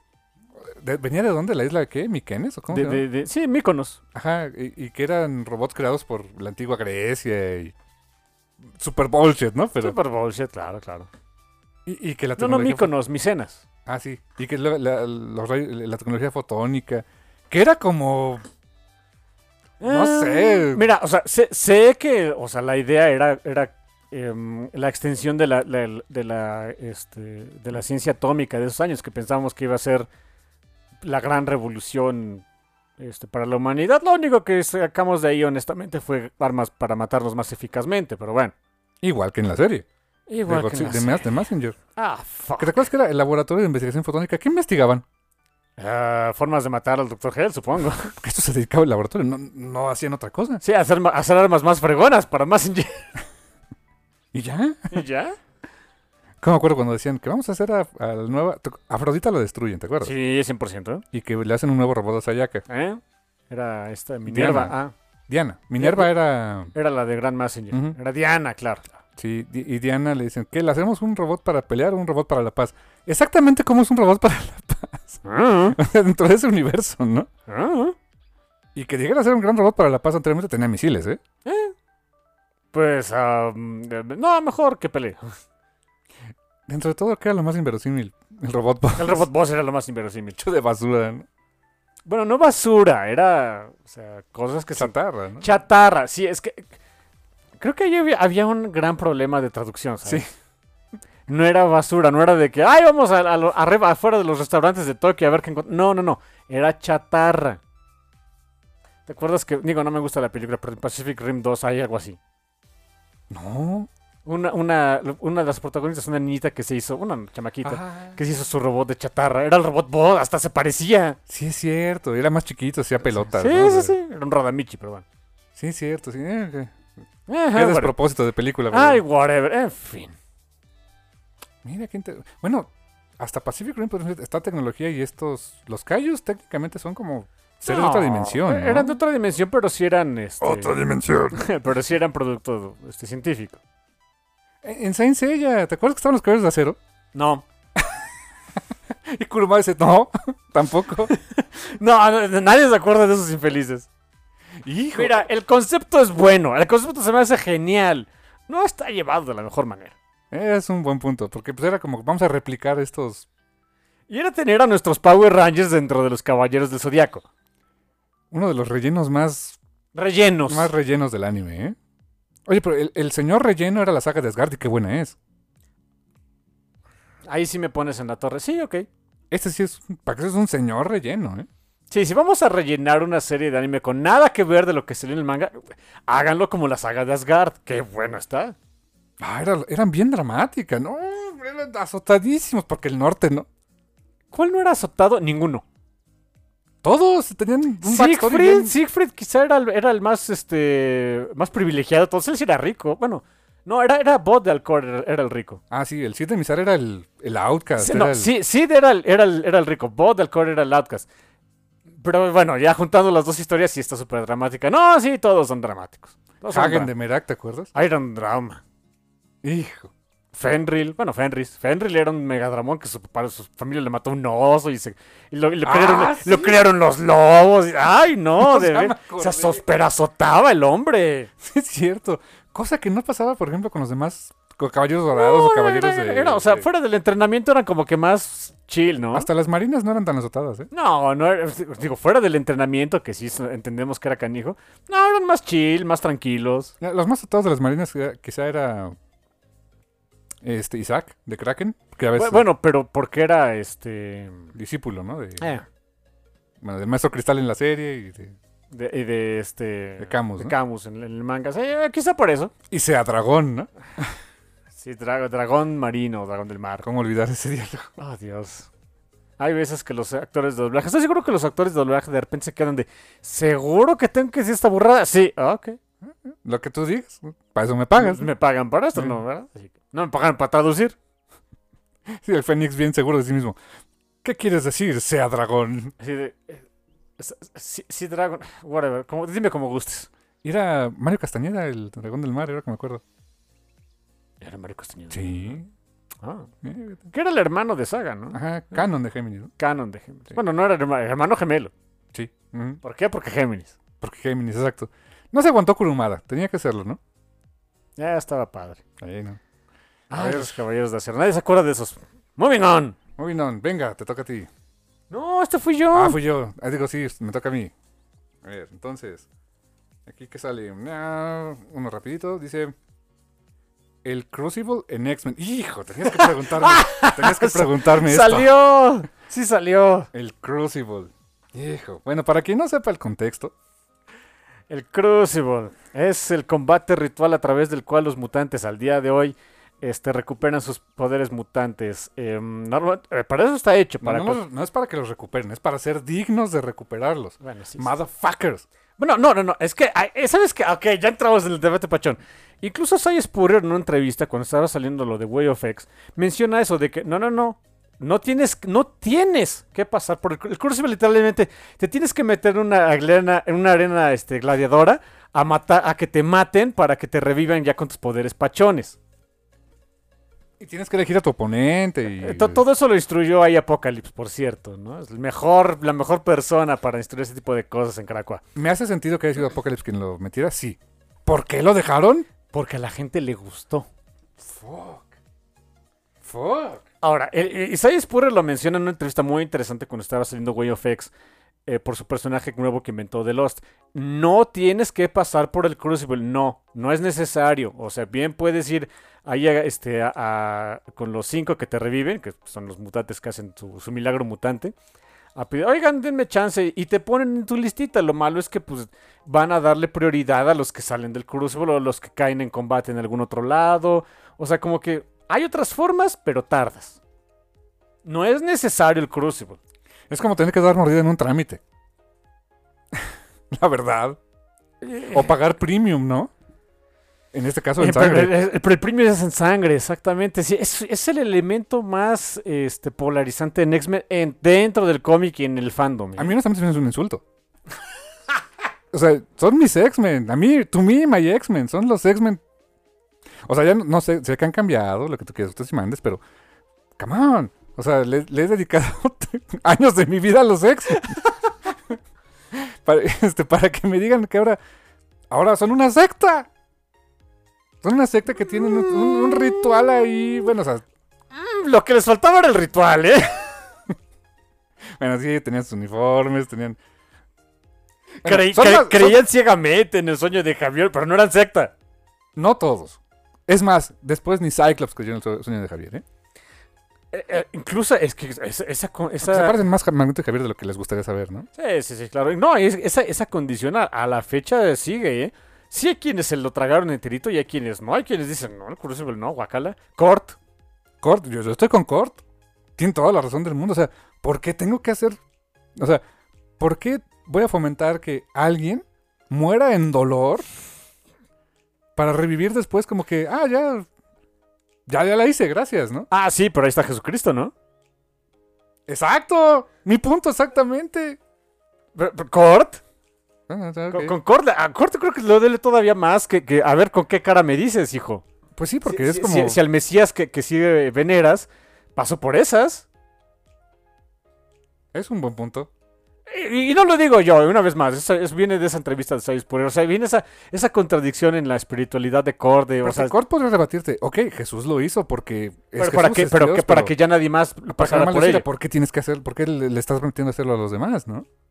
Ya, o sea, digo, exacto, o sea, es que ahí está el debate. está muy- a mí me encanta el Crucible, o sea, me encanta que exista. Yo no lo haría, pero a mí me encanta que exista. Cuando vi las ramificaciones de que era de, oye, tú no te has muerto, güey, quiero ver qué se siente. Sí, te Ah, el bueno, sí, ah, What bueno. the fuck? Sí, ok, ese, ese también es una. pa- Esa parte sí me dio creep en el, en el número uno de, de Era Way of Pixie, X. ¿no? La pobrecita de Pixie, sus disque amigos le andan diciendo, anda, muérete. Y Pixie dice, no. no". Y al final cede. Al final Peer Pixie pressure, cede. peer pressure. Peer pressure. Sí, mira, sí, ok, Es mira, porque los chicos cool lo hacen. Adoro a Pixie, es de mis mutantes. o sea, no tienes idea de cómo amo a Pixie, de veras, la, la adoro. O sea, si, si, si tuviera una hija, le pondría Pixie. Bueno, no Pixie, no, Megan, probablemente. Bueno, no, pues suena muy redneck, pero bueno. No, Es- no soy tan redneck. en fin. Por cierto, ¿por qué Megan si, si, si nació en, en, en Gales, no? Pero bueno, en fin. No sé, Megan Fox. No, no, no sé. No tengo idea por qué Megan y nació en Gales, ¿no? En fin, es ya otro asunto. Pero, pero sí, o sea, y la pobrecita C de Peer Pressure es de, Pixie, hija, esos no son tus amigos. Ya después nos enteramos que estaban influenciados por Onslaught, bla, bla, bla, bla. Pero está canijo. Sí. Pero en ese momento Pixie no lo estaba. Pixie, o sea, el Onslaught se te metía cuando te, se te metía la- al cerebrote cuando te morías. Y Pixie nunca se había muerto, ¿eh? O sea, O Pixie, ella sí tomaba el Pixie- Kool-Aid, ¿eh? Pixie se tomó el Kool-Aid y pidió segundas. Sí. Hijo, yo sí se... Por eso, ¿cómo, cómo crees que sentía yo viendo a Kurt cómo se le rompía el corazón? I, I feel you, bro. O sea, Es una gran serie, güey. Sí, miren, y más, todavía, ahí te va otro punto. O sea, ¿cuál es el backstory de Kurt? De cuando, cómo- cua- ¿qué le pasaba en Alemania? Lo odiaban. Era un se- fenómeno porque de se- circo. porque Lo, se veía feíto. lo claro. estaban, este, lo iban a linchar una turba iracunda. O sea, él vivió esa violencia por ser mutante. Y ahora ver a sus hermanos mutantes a- matándose entre sí por no reason. O sea, porque no es porque fueran a pelear una guerra contra mm, la humanidad que nos odia o contra otros mutantes que son malvados o contra... No, no, no. Es de... Pues vamos a hacer No tenemos bullicio. otra cosa que hacer. Ajá, vamos a hacer bullicio y apuestas 10 talentos al recién llegado, ¿no? Mira, exacto. ¿Sabes qué? Todavía si fuera un asunto privado, dices, bueno, va. Pero no, es una arena con, con espectadores, ¿eh? Con espectadores y, o sea, llevan casi que pancartas. Hay, hay una escena muy, muy, este... Ah, esa sí, también. No esa sí- venden playeras porque. Fui al Crucible y además me dejan entregar esta fucking playera, ¿no? O sea, o sea, ha- hay una escena en New Mutants, esa sí me sacó un poquito de onda, este... Karma para sacarse a, la mente de su hermano Uf. muerto. Ah, tiene que pasar por esas. Qué eh, qué. Miren, de- de por si la pelea entre Karma y, y Danny, Danny Moonstar, o sea, ya, ya rompe el corazón. Pero cuando ves acá el resto del público echa- echando vítores y, y, este y, y diciendo comentarios estilo, estilo este fútbol mexicano, si es de Dude. Me daban ganas de que alguien tirara un arma ahí. Are you not entertained? O sea, Ah, no te quiero spoiler, pero creo que algo así pasa en algún lado. ah, Creo, no estoy seguro. O a lo mejor es nada más un meme que vi, no lo sé. Podría ser. Es que Podría ser, tiene no todo el sentido del mundo. ¿eh? Sí, sí, sí. Una de esas podría ser. No sé, es, esos elementos que. Gracias, Hickman, que lo introdujiste, porque ¿cómo nos da para platicar en los, en los programas ñoños, eh? Y, eh, ahora, eso tengo que reconocerlo. O sea, me detesto la idea. Pero el hecho de que la hayan puesto eh, es un elemento de conflicto interesante dentro de la propia historia. Y que puedes construir mucho. Y Cy Spurrier construyó mucho con eso. En ese aspecto, cool. En su concepción en sí misma, that's bullshit.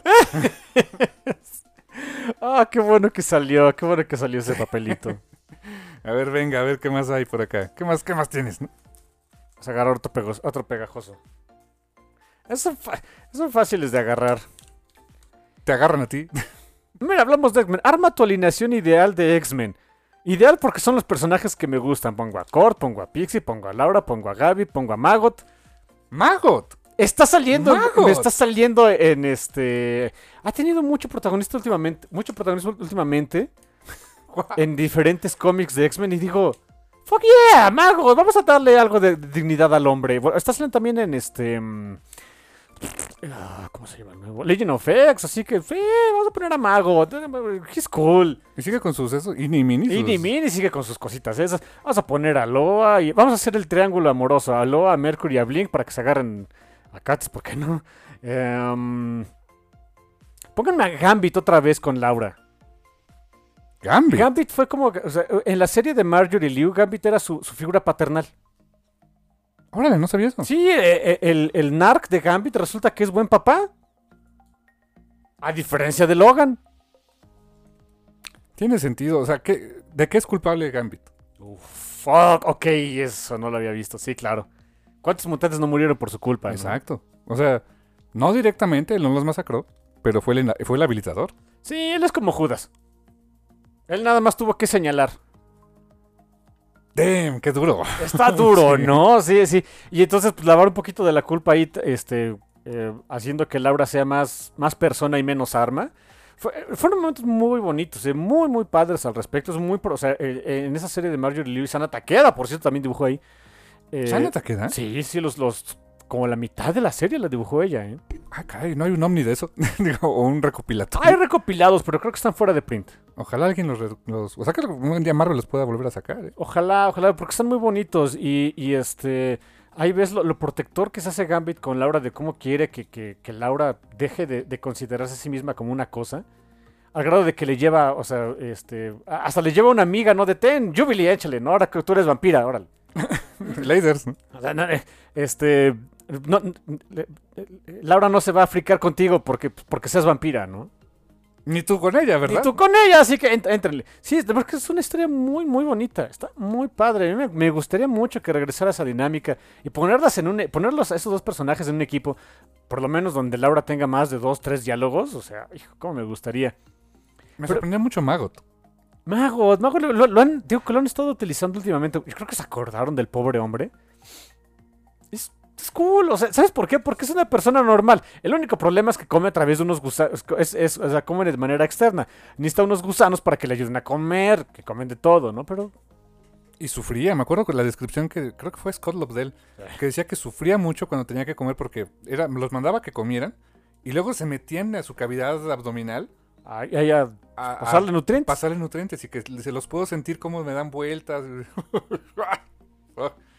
Scott Lobdell es también uno de los escritores de los X-Men más underrated, ¿eh? Hizo Pues le tocó una época muy difícil. Porque, ¿sabes qué? Eh, eh, Esta, si me, si me apuras, esta Marrow también es un gran personaje. Y era odiosa, ¿te acuerdas? Oye, ¿qué pasa con los X-Men? De repente los más odiosos acaban siendo bien queridos. Como Quentin. ¡Como Quentin! Y decía, "Ah, chamaco del demonio. Resulta que es cool el dude. Y eso lo creó Grant Morrison, ¿no? Eso lo creo Grant y Morrison, también, ¿te acuerdas 100%. quién creó Grant Morrison? A la bolita de odio. en DC. y también decía, ah, chamaco del demonio. es Literalmente, cierto, ese sí era eh. un chamaco del demonio. Sí, es, es el nieto del de- de- son, eh, grandson of the devil. Pues sí. Y, y Marrow, pues sí, o sea, ¿te acuerdas luego ese arco que tuvo con Peter, con este, con, con, con Colossus? Donde empezó a recuperar su humanidad, ya no era tan monstruosa, tan bestial. Eh, O sea, estaba muy padre eso, ¿eh? No sé qué tanto seguimiento haya tenido, pero hubo un número de una miniserie en Marvel de, de Man-Thing. Era Man-Thing versus whatever, Man-Thing versus Avengers, y luego Man-Thing versus no sé qué. y Man-Thing- Hubo uno de Man-Thing versus X-Men. Ves que Man-Thing es una cosa mágica. Sí. Eh, Es tiene- el nexus, es un nexus de las realidades. Por ahí tiene que pedirle ayuda a una de las X-Men que más sabe de magia, Iliana. Iliana. Magic. Y le ayuda, eh, sí le ayuda y demás, y por ahí se meten en broncas. Y Magic parece que tiene un, o sea, nada más salen ahí, es como que un equipo de rehabilitación de los mutantes más monstruositos, ¿no? Y entre ellos estaba esta Marrow. Y Marrow ya como que aceptando que sí es monstruito, pero que tiene utilidad y que nadie se va a friquear por ello en Krakoa, ¿no? Qué bonito. O sea, para ella sí como que ella está viviendo el sueño, ¿eh? Mira, ya, siendo así súper, súper serio, sí mi equipo de X-Men así ideal, sí pondría, o sea, sería muy parecido a lo que vi en, en Way of X. Pongo a Kort, pongo a Pixie. Pixie necesita alguien con quien platicar. Eh, no sé si, sab- si sepan ustedes, pero en algún momento en, en X-Men Academy, bueno, New X-Men Academy X, Pixie fue este también roomie de Laura. Así que pongo a Laura y tráiganme a Gaby. Y, y sí, pongo a Gambit. Tengo ahí mi, mi, este. Y nada más necesito algún psíquico. ¿Quién me traigo? ¿Quién me traigo de psíquico? ¿Quién podría ser? Dame un psíquico. ¿Quieres conflicto o alguien que les apoye? No, quiero conflicto, dude. Ah, una de las cucus. Sí, dame. No a todas. Dame nada más a, A dos. Esme. Da- da- dame a Esme. Nada más a Esme. Te digo, ¿quieres conflicto? Quiero a, aquí- a Esme, que es la que quiere, como que trata de ser más individual. Sí, tra- tra- tráeme a Esme. Queriendo salir de, de, de su culto cucu, ¿no? Oh, ok, está bien. Y obviamente, como no está con sus hermanas, no es tan poderosa. Pero trata de su individualidad y y ser más poderosa Y, se- de y- sí y misma, ¿no? Gaby y Laura tuvieron un, encon- un- un enfrentamiento con ellas en su, en su miniserie y ya se llevan bien y demás. Sí, échamela. Ese era como que mi equipo ideal. ¿Y sabes a qué siento que se dedicarían? Ajá, o sea, ¿ya los juntaste ahora que van a ser bullicio? Ah, se embullicen, invaden bases. No, no, no. este- si no es X-Force. Eh, ese sería el- ese es- eh, la idea de Legion of X es que son como que. Nadie, o sea, acorde choca que le digan que son los, los ex-cops. Pero más o menos es la idea. ¿Es qué? Ah, ex-cops. Sex-cops. Esos son de sex criminals, ¿no? Sí, 100%, los ex-cops, sí, los claro, ex cops salen ahí. Sí. Eh, eh, ese sería mi equipo de, para Legion of X de, ok, que estos se dediquen a mantener la paz este, ahí en Krakoa por todos los medios necesarios. Por las buenas con Pix y con Esme, por las malas con, Gab- con este, Wolby, Gambi, Gambit y, y Gaby. Ah, se pondría pacho. Y, y Cord mediando ahí de, oh, fuck, ¿qué hice? Good cop, bad cop y el, y el, este, y el comandante de policía, ¿no? Eh, Eso es mi equipo. Que Ah. por cierto, en Legion of X se ve algo muy padre así, porque Pixie, pues ella, ella está acostumbrada al conflicto, ella, ella ha vivido el conflicto. Y una de esas quiere calmar a un mutante. Y sabes que lo primero que se le ocurre, vamos a drogarlo con su Pixie Dust. Claro, qué buena idea. Y entonces el personaje que se inventó Sawyer Spurrier de Lost, de no, no aguanta, vamos a hablar con él. No necesitas darle drogas, niña. Así, ah. Y Pixie, ¿tú sabes lo divertido? Sí, pero es mi, that's my thing. I, Pero, I do drugs. Ay, Bueno, Probablemente. Hasta donde sé, Pixie no se puede drogar con su propio Pixie Dust. Que sepas. ¿Qué, qué, qué- qué mal poder, ¿no? Produce este polvo alucinógeno de sus alas, pero tú, tú no te das tu pasón. Chale. Pues sí, a lo mejor es un poco como, no sé, como Clark, que pues no puede ponerse ebrio, ¿no? Sí, Por claro, que- claro. O sea, Por ni, más que ni modo, ¿no? Ya que, pero qué poder, o sea, qué, qué frustración para Pix, ¿no? Wow. En fin, ese es mi equipo ideal. ¿Tú tienes un equipo ideal de X-Men? Ah, eh, sí. em, lo que no tengo, lo que me falta es el motivo para qué los quiero juntos. Pero mira, de mi equipo ideal tendría que estar Cyclops. Flaco. Sí, o sea, para mí tendría que estar Cyclops, 100%. Em, Emma. Jean no. Necesito conflicto. Eh, Y quiero que Jean esté al, eh, in the sidelines, así como que, a ver, o sea, pero lo quiero en esta época, en la época de Krakoa. O sea, quisiera que estuviera, que estuviera Cyclops, que estuviera Emma. Eh, casualmente, a mí me... Hay un mutante que creo que ya que se acuerda de él, Maverick.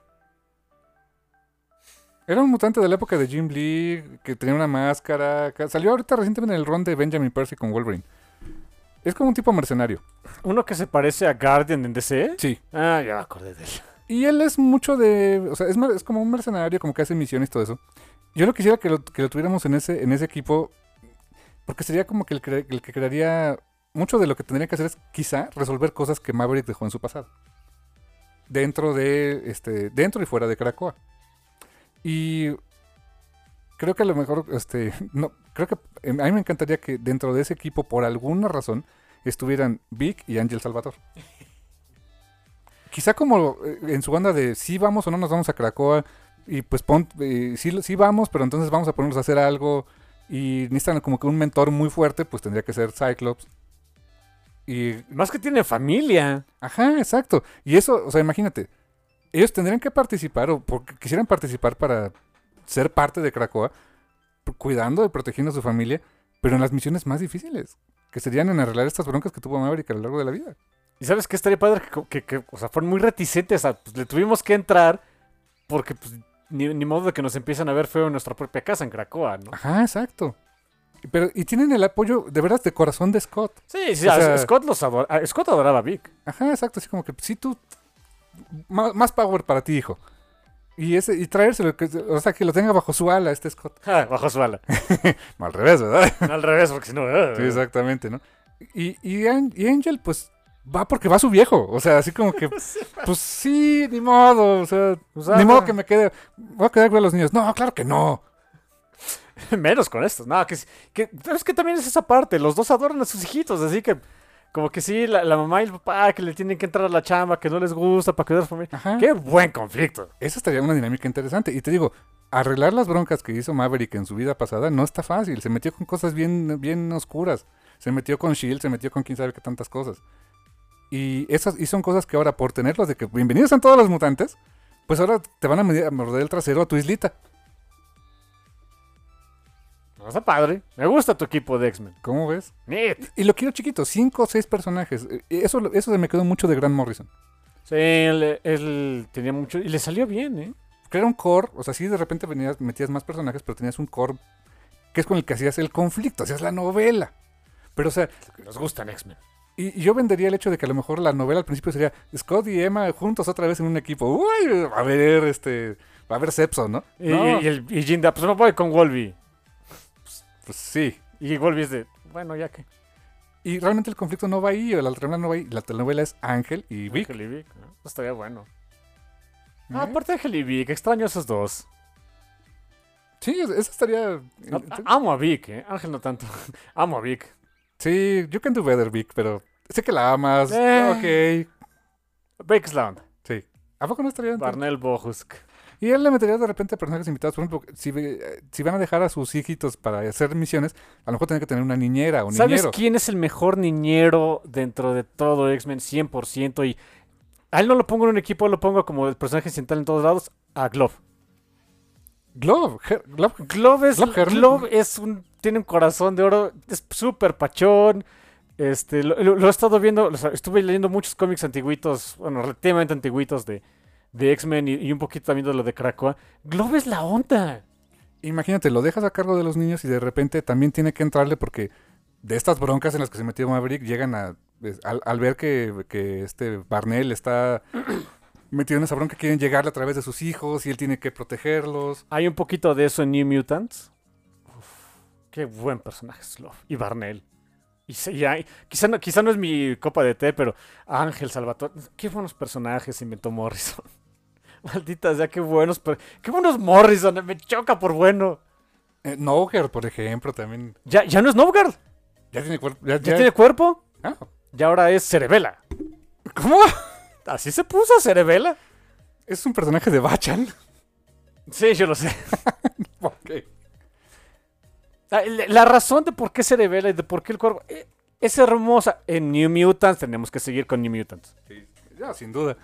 Y también creo a Marta, ¿te acuerdas? A- ¿Cómo se llama el cerebro? Sí, Marta. Bueno, Mar- Marta, Marta Johansson. Marta Johansson es Snowgirl. Sí, sí, sí.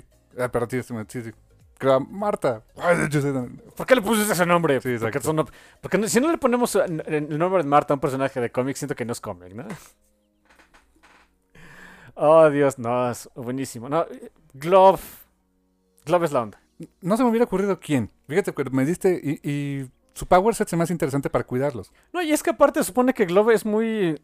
Él es todo peaceful, él, él es el granjero en Krakoa, a él le gusta cuidar de sus... Tiene gallinas, le encanta cuidar de sus gallinitas, es un excelente chef. Este... Sí, él. Y tiene un super crush con Pixie según esto, así que... ¿Sabes qué? Si, si Pixie tiene que quedar con alguien que está con Glove, el rarito. Glove es la onda. Me imagino hasta un feeling issue por ahí donde tengamos como aventuras de Glove y los niños en lo que... le- o sea, eso haciendo su despapá y él tratando de... De, de- de- oh, shit. eh, dibujado por Kurihiro, gracias. Oh, damn. Eh, estaría fantástico, ¿no? Estaría genial. Denos dinero, Marvel. Denos dinero, yo les escribo unas historias ahí. Yo- Ah, Eh, sí, ahí...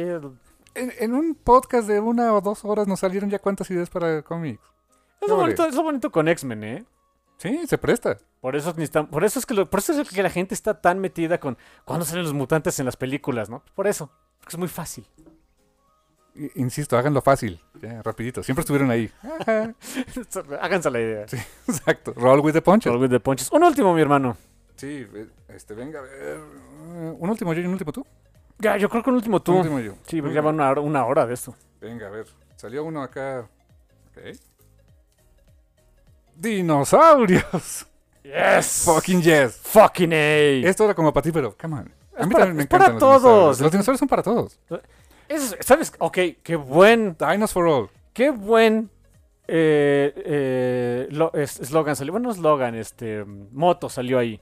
Son dinosaurios son para todos. ¿Sabes? Son para todos. Y cuando eres niño más.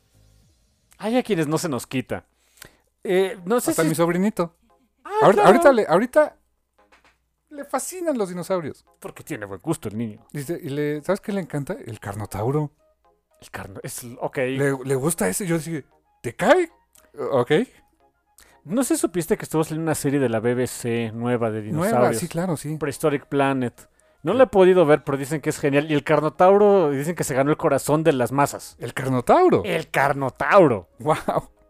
Que es un terópodo, no confundir con. O sea, no, no Sí, es como no. un. O sea, el terópodo es como un T-Rex, pues. Sí, sí, sí. eh, eh, le dicen Carnotauro porque tenía unas protuberancias en la cabeza, como cuernitos. Eh, y traducción, este. Literalmente, toro li- li- carnívoro, ¿no? literalmente su, la traducción de, de la etimología es toro carnívoro. Chulada. Pero sí, y, híjoles, dinosaurios. Vamos a ligarlo a cómics.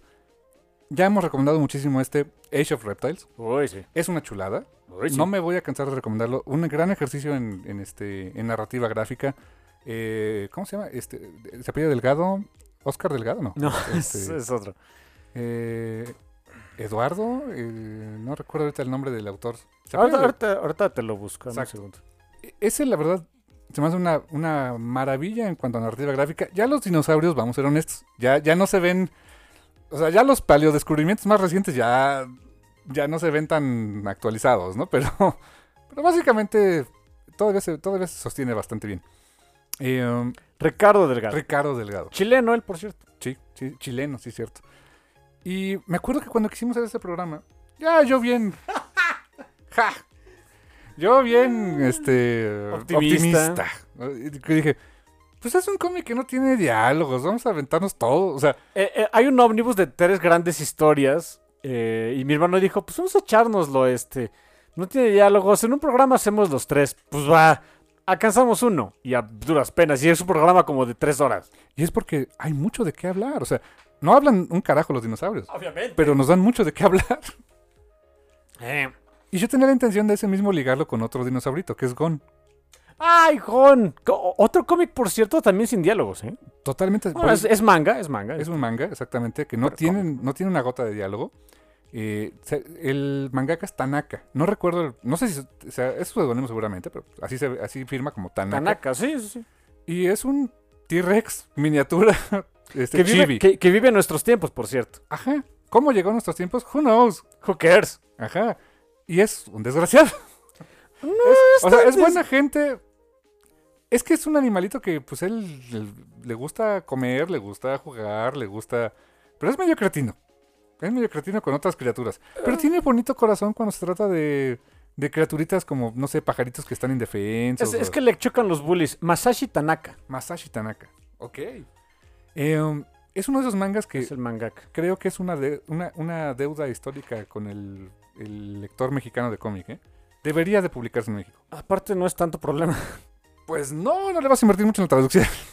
Mm, hay muchas onomatopeyas, así que sí hay que meterle al diseño y, o a lo mejor nada más a traducir la onomatopeya, por supuesto, pero no hay diálogos. No hay diálogos. Y mira, si me apuras, tal vez no tendrías ni que traducirlas. O sea, el- el- es tan fluida la narrativa de Tanaka que sí, o sea, hay una, to- una onomatopeya que tal vez te diga crash, pero ves el dibujo y vas a entender el crash. O sea, no tiene falla. Y es.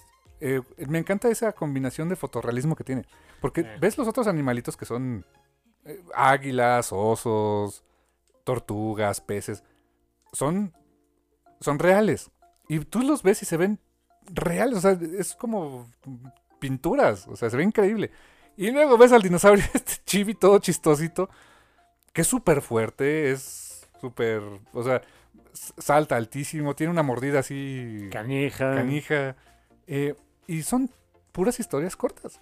Cada tomo son historias cortitas donde lo vemos este, salvando animalitos indefensos o este, ayudando a un castor a hacer una presa. Y son condenadamente divertidos. Son fantásticos esos mangas. Yo tengo dos tomos nada más. Sé que son como 10. eh, que los alcanzó a publicar. No me acuerdo si fue Gem Press o quién. Bueno, lo- los, los derechos ahorita, hasta ahorita lo estoy viendo, los tiene Kodansha. Kodansha. Ojalá que Ojalá Kodansha. lo- lo- los animara, ¿no? Otra edición. Una edición más, una edición incluso. Un, un Shinkobon, por ejemplo, así de, de los que son más gorditos, que son dos en uno o tres en uno. Sí, para sacar unos cinco, ¿no? Ándale, por ejemplo, y ya, de volada. A mí, a mí me encantaría. Creo que es, es un manga del que no mucha gente habla, pero que sí tiene su fama. Eh, eh, incluso fue un personaje en Tekken. Eso te iba a decir, o sea, sí, quizá no, quizá no salga en la conversación, cuando hablas con alguien que le gusta el manga, no salga la primera que te diga Gon, pero, pero sí tiene fama, ¿eh? claro que sí. Sí, cómo no. Fue un personaje jugable en Tekken. Y aparte tuvo una serie animada. No me acordaba, yo no sabía eso. Una serie animada, eh, o sea, sí es japonesa, eh, con CGI, que no me gustó. Ah, qué mal, ¿por qué? Hablan, Ah. O sea, esa es la. Honestamente, no. Ahí, ahí sí. Digo, entiendo, quizá porque fue más amigable, tenía que hacerlo para. La hicieron para niños. No es necesario que hablen cuando haces algo para niños. Pues yo digo que no. Pero se les hizo, yo creo que lo más fácil, ¿no? Para comunicar la trama. Este, porque a lo mejor al- animarlo era, más- era más difícil, qué sé yo. Pero, o sea, te lo juro, yo la, yo la empecé a ver así. Está en YouTube, ¿eh? Por cierto. Eh, la empecé a ver así con mucha ilusión. Y ya con. Ah, hablan. mm. Uno de los grandes chistes de ese manga es que no hablan. Que todo te lo cuentan con viñetas, con, con las acciones, con eh, lenguaje corporal. Sí, sí, sí, fue como que dije, me quedo con el manga, gracias. O sea, chido su intento, me quedo con el manga. Mira, la prueba de que no necesitas diálogos, incluso para conceptos ya más adultos y demás, Primal. Que no la he visto, dicen que, esta es una, que es una joya. ¿no? Está en HBO Max, vela, dude. Está, dicen que está muy buena. ¿no? Mira, te lo pongo así, uno, uno pensaría Tartakovsky, este, Wars. animada, este, serie animada.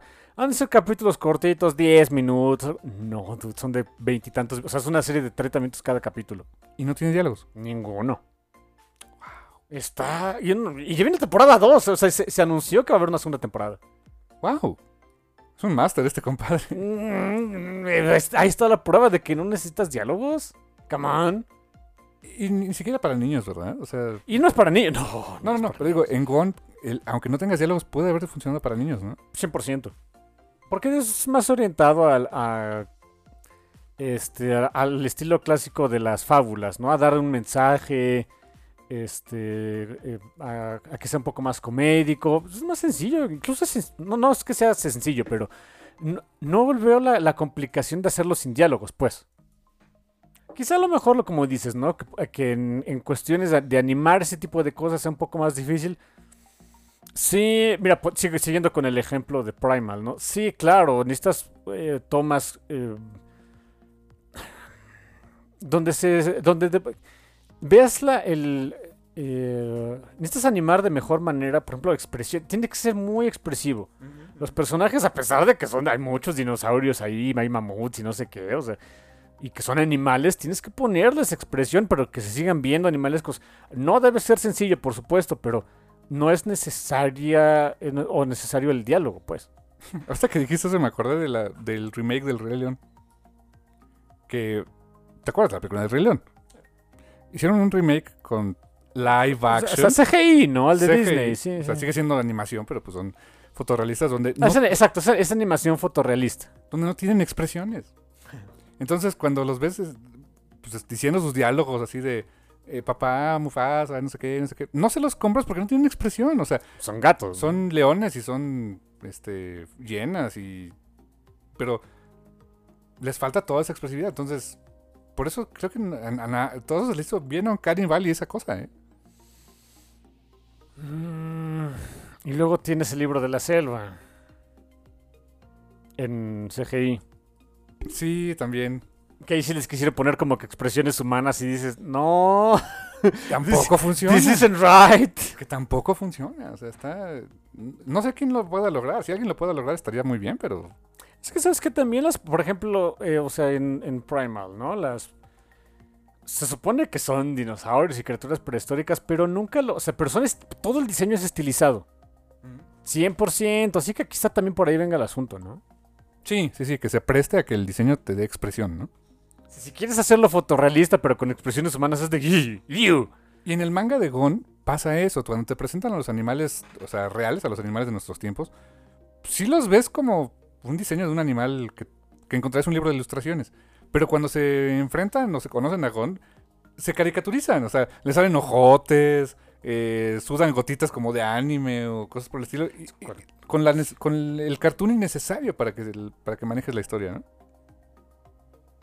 Creo que ahí está el asunto. ¿Ven por qué los diseñadores de personajes tienen que... deberían ganar mucho más?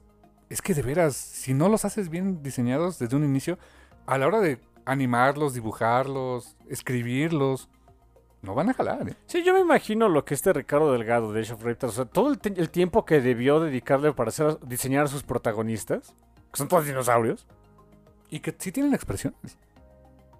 No humanas. ah, obviamente. Son reptiles, pero bueno, son dinosaurios, que son cosas. cosas. Pero te transmiten emociones. Eh, Por la forma en que se mueven, por la, cómo se agachan, como un grito de batalla o lo que sea, ¿no?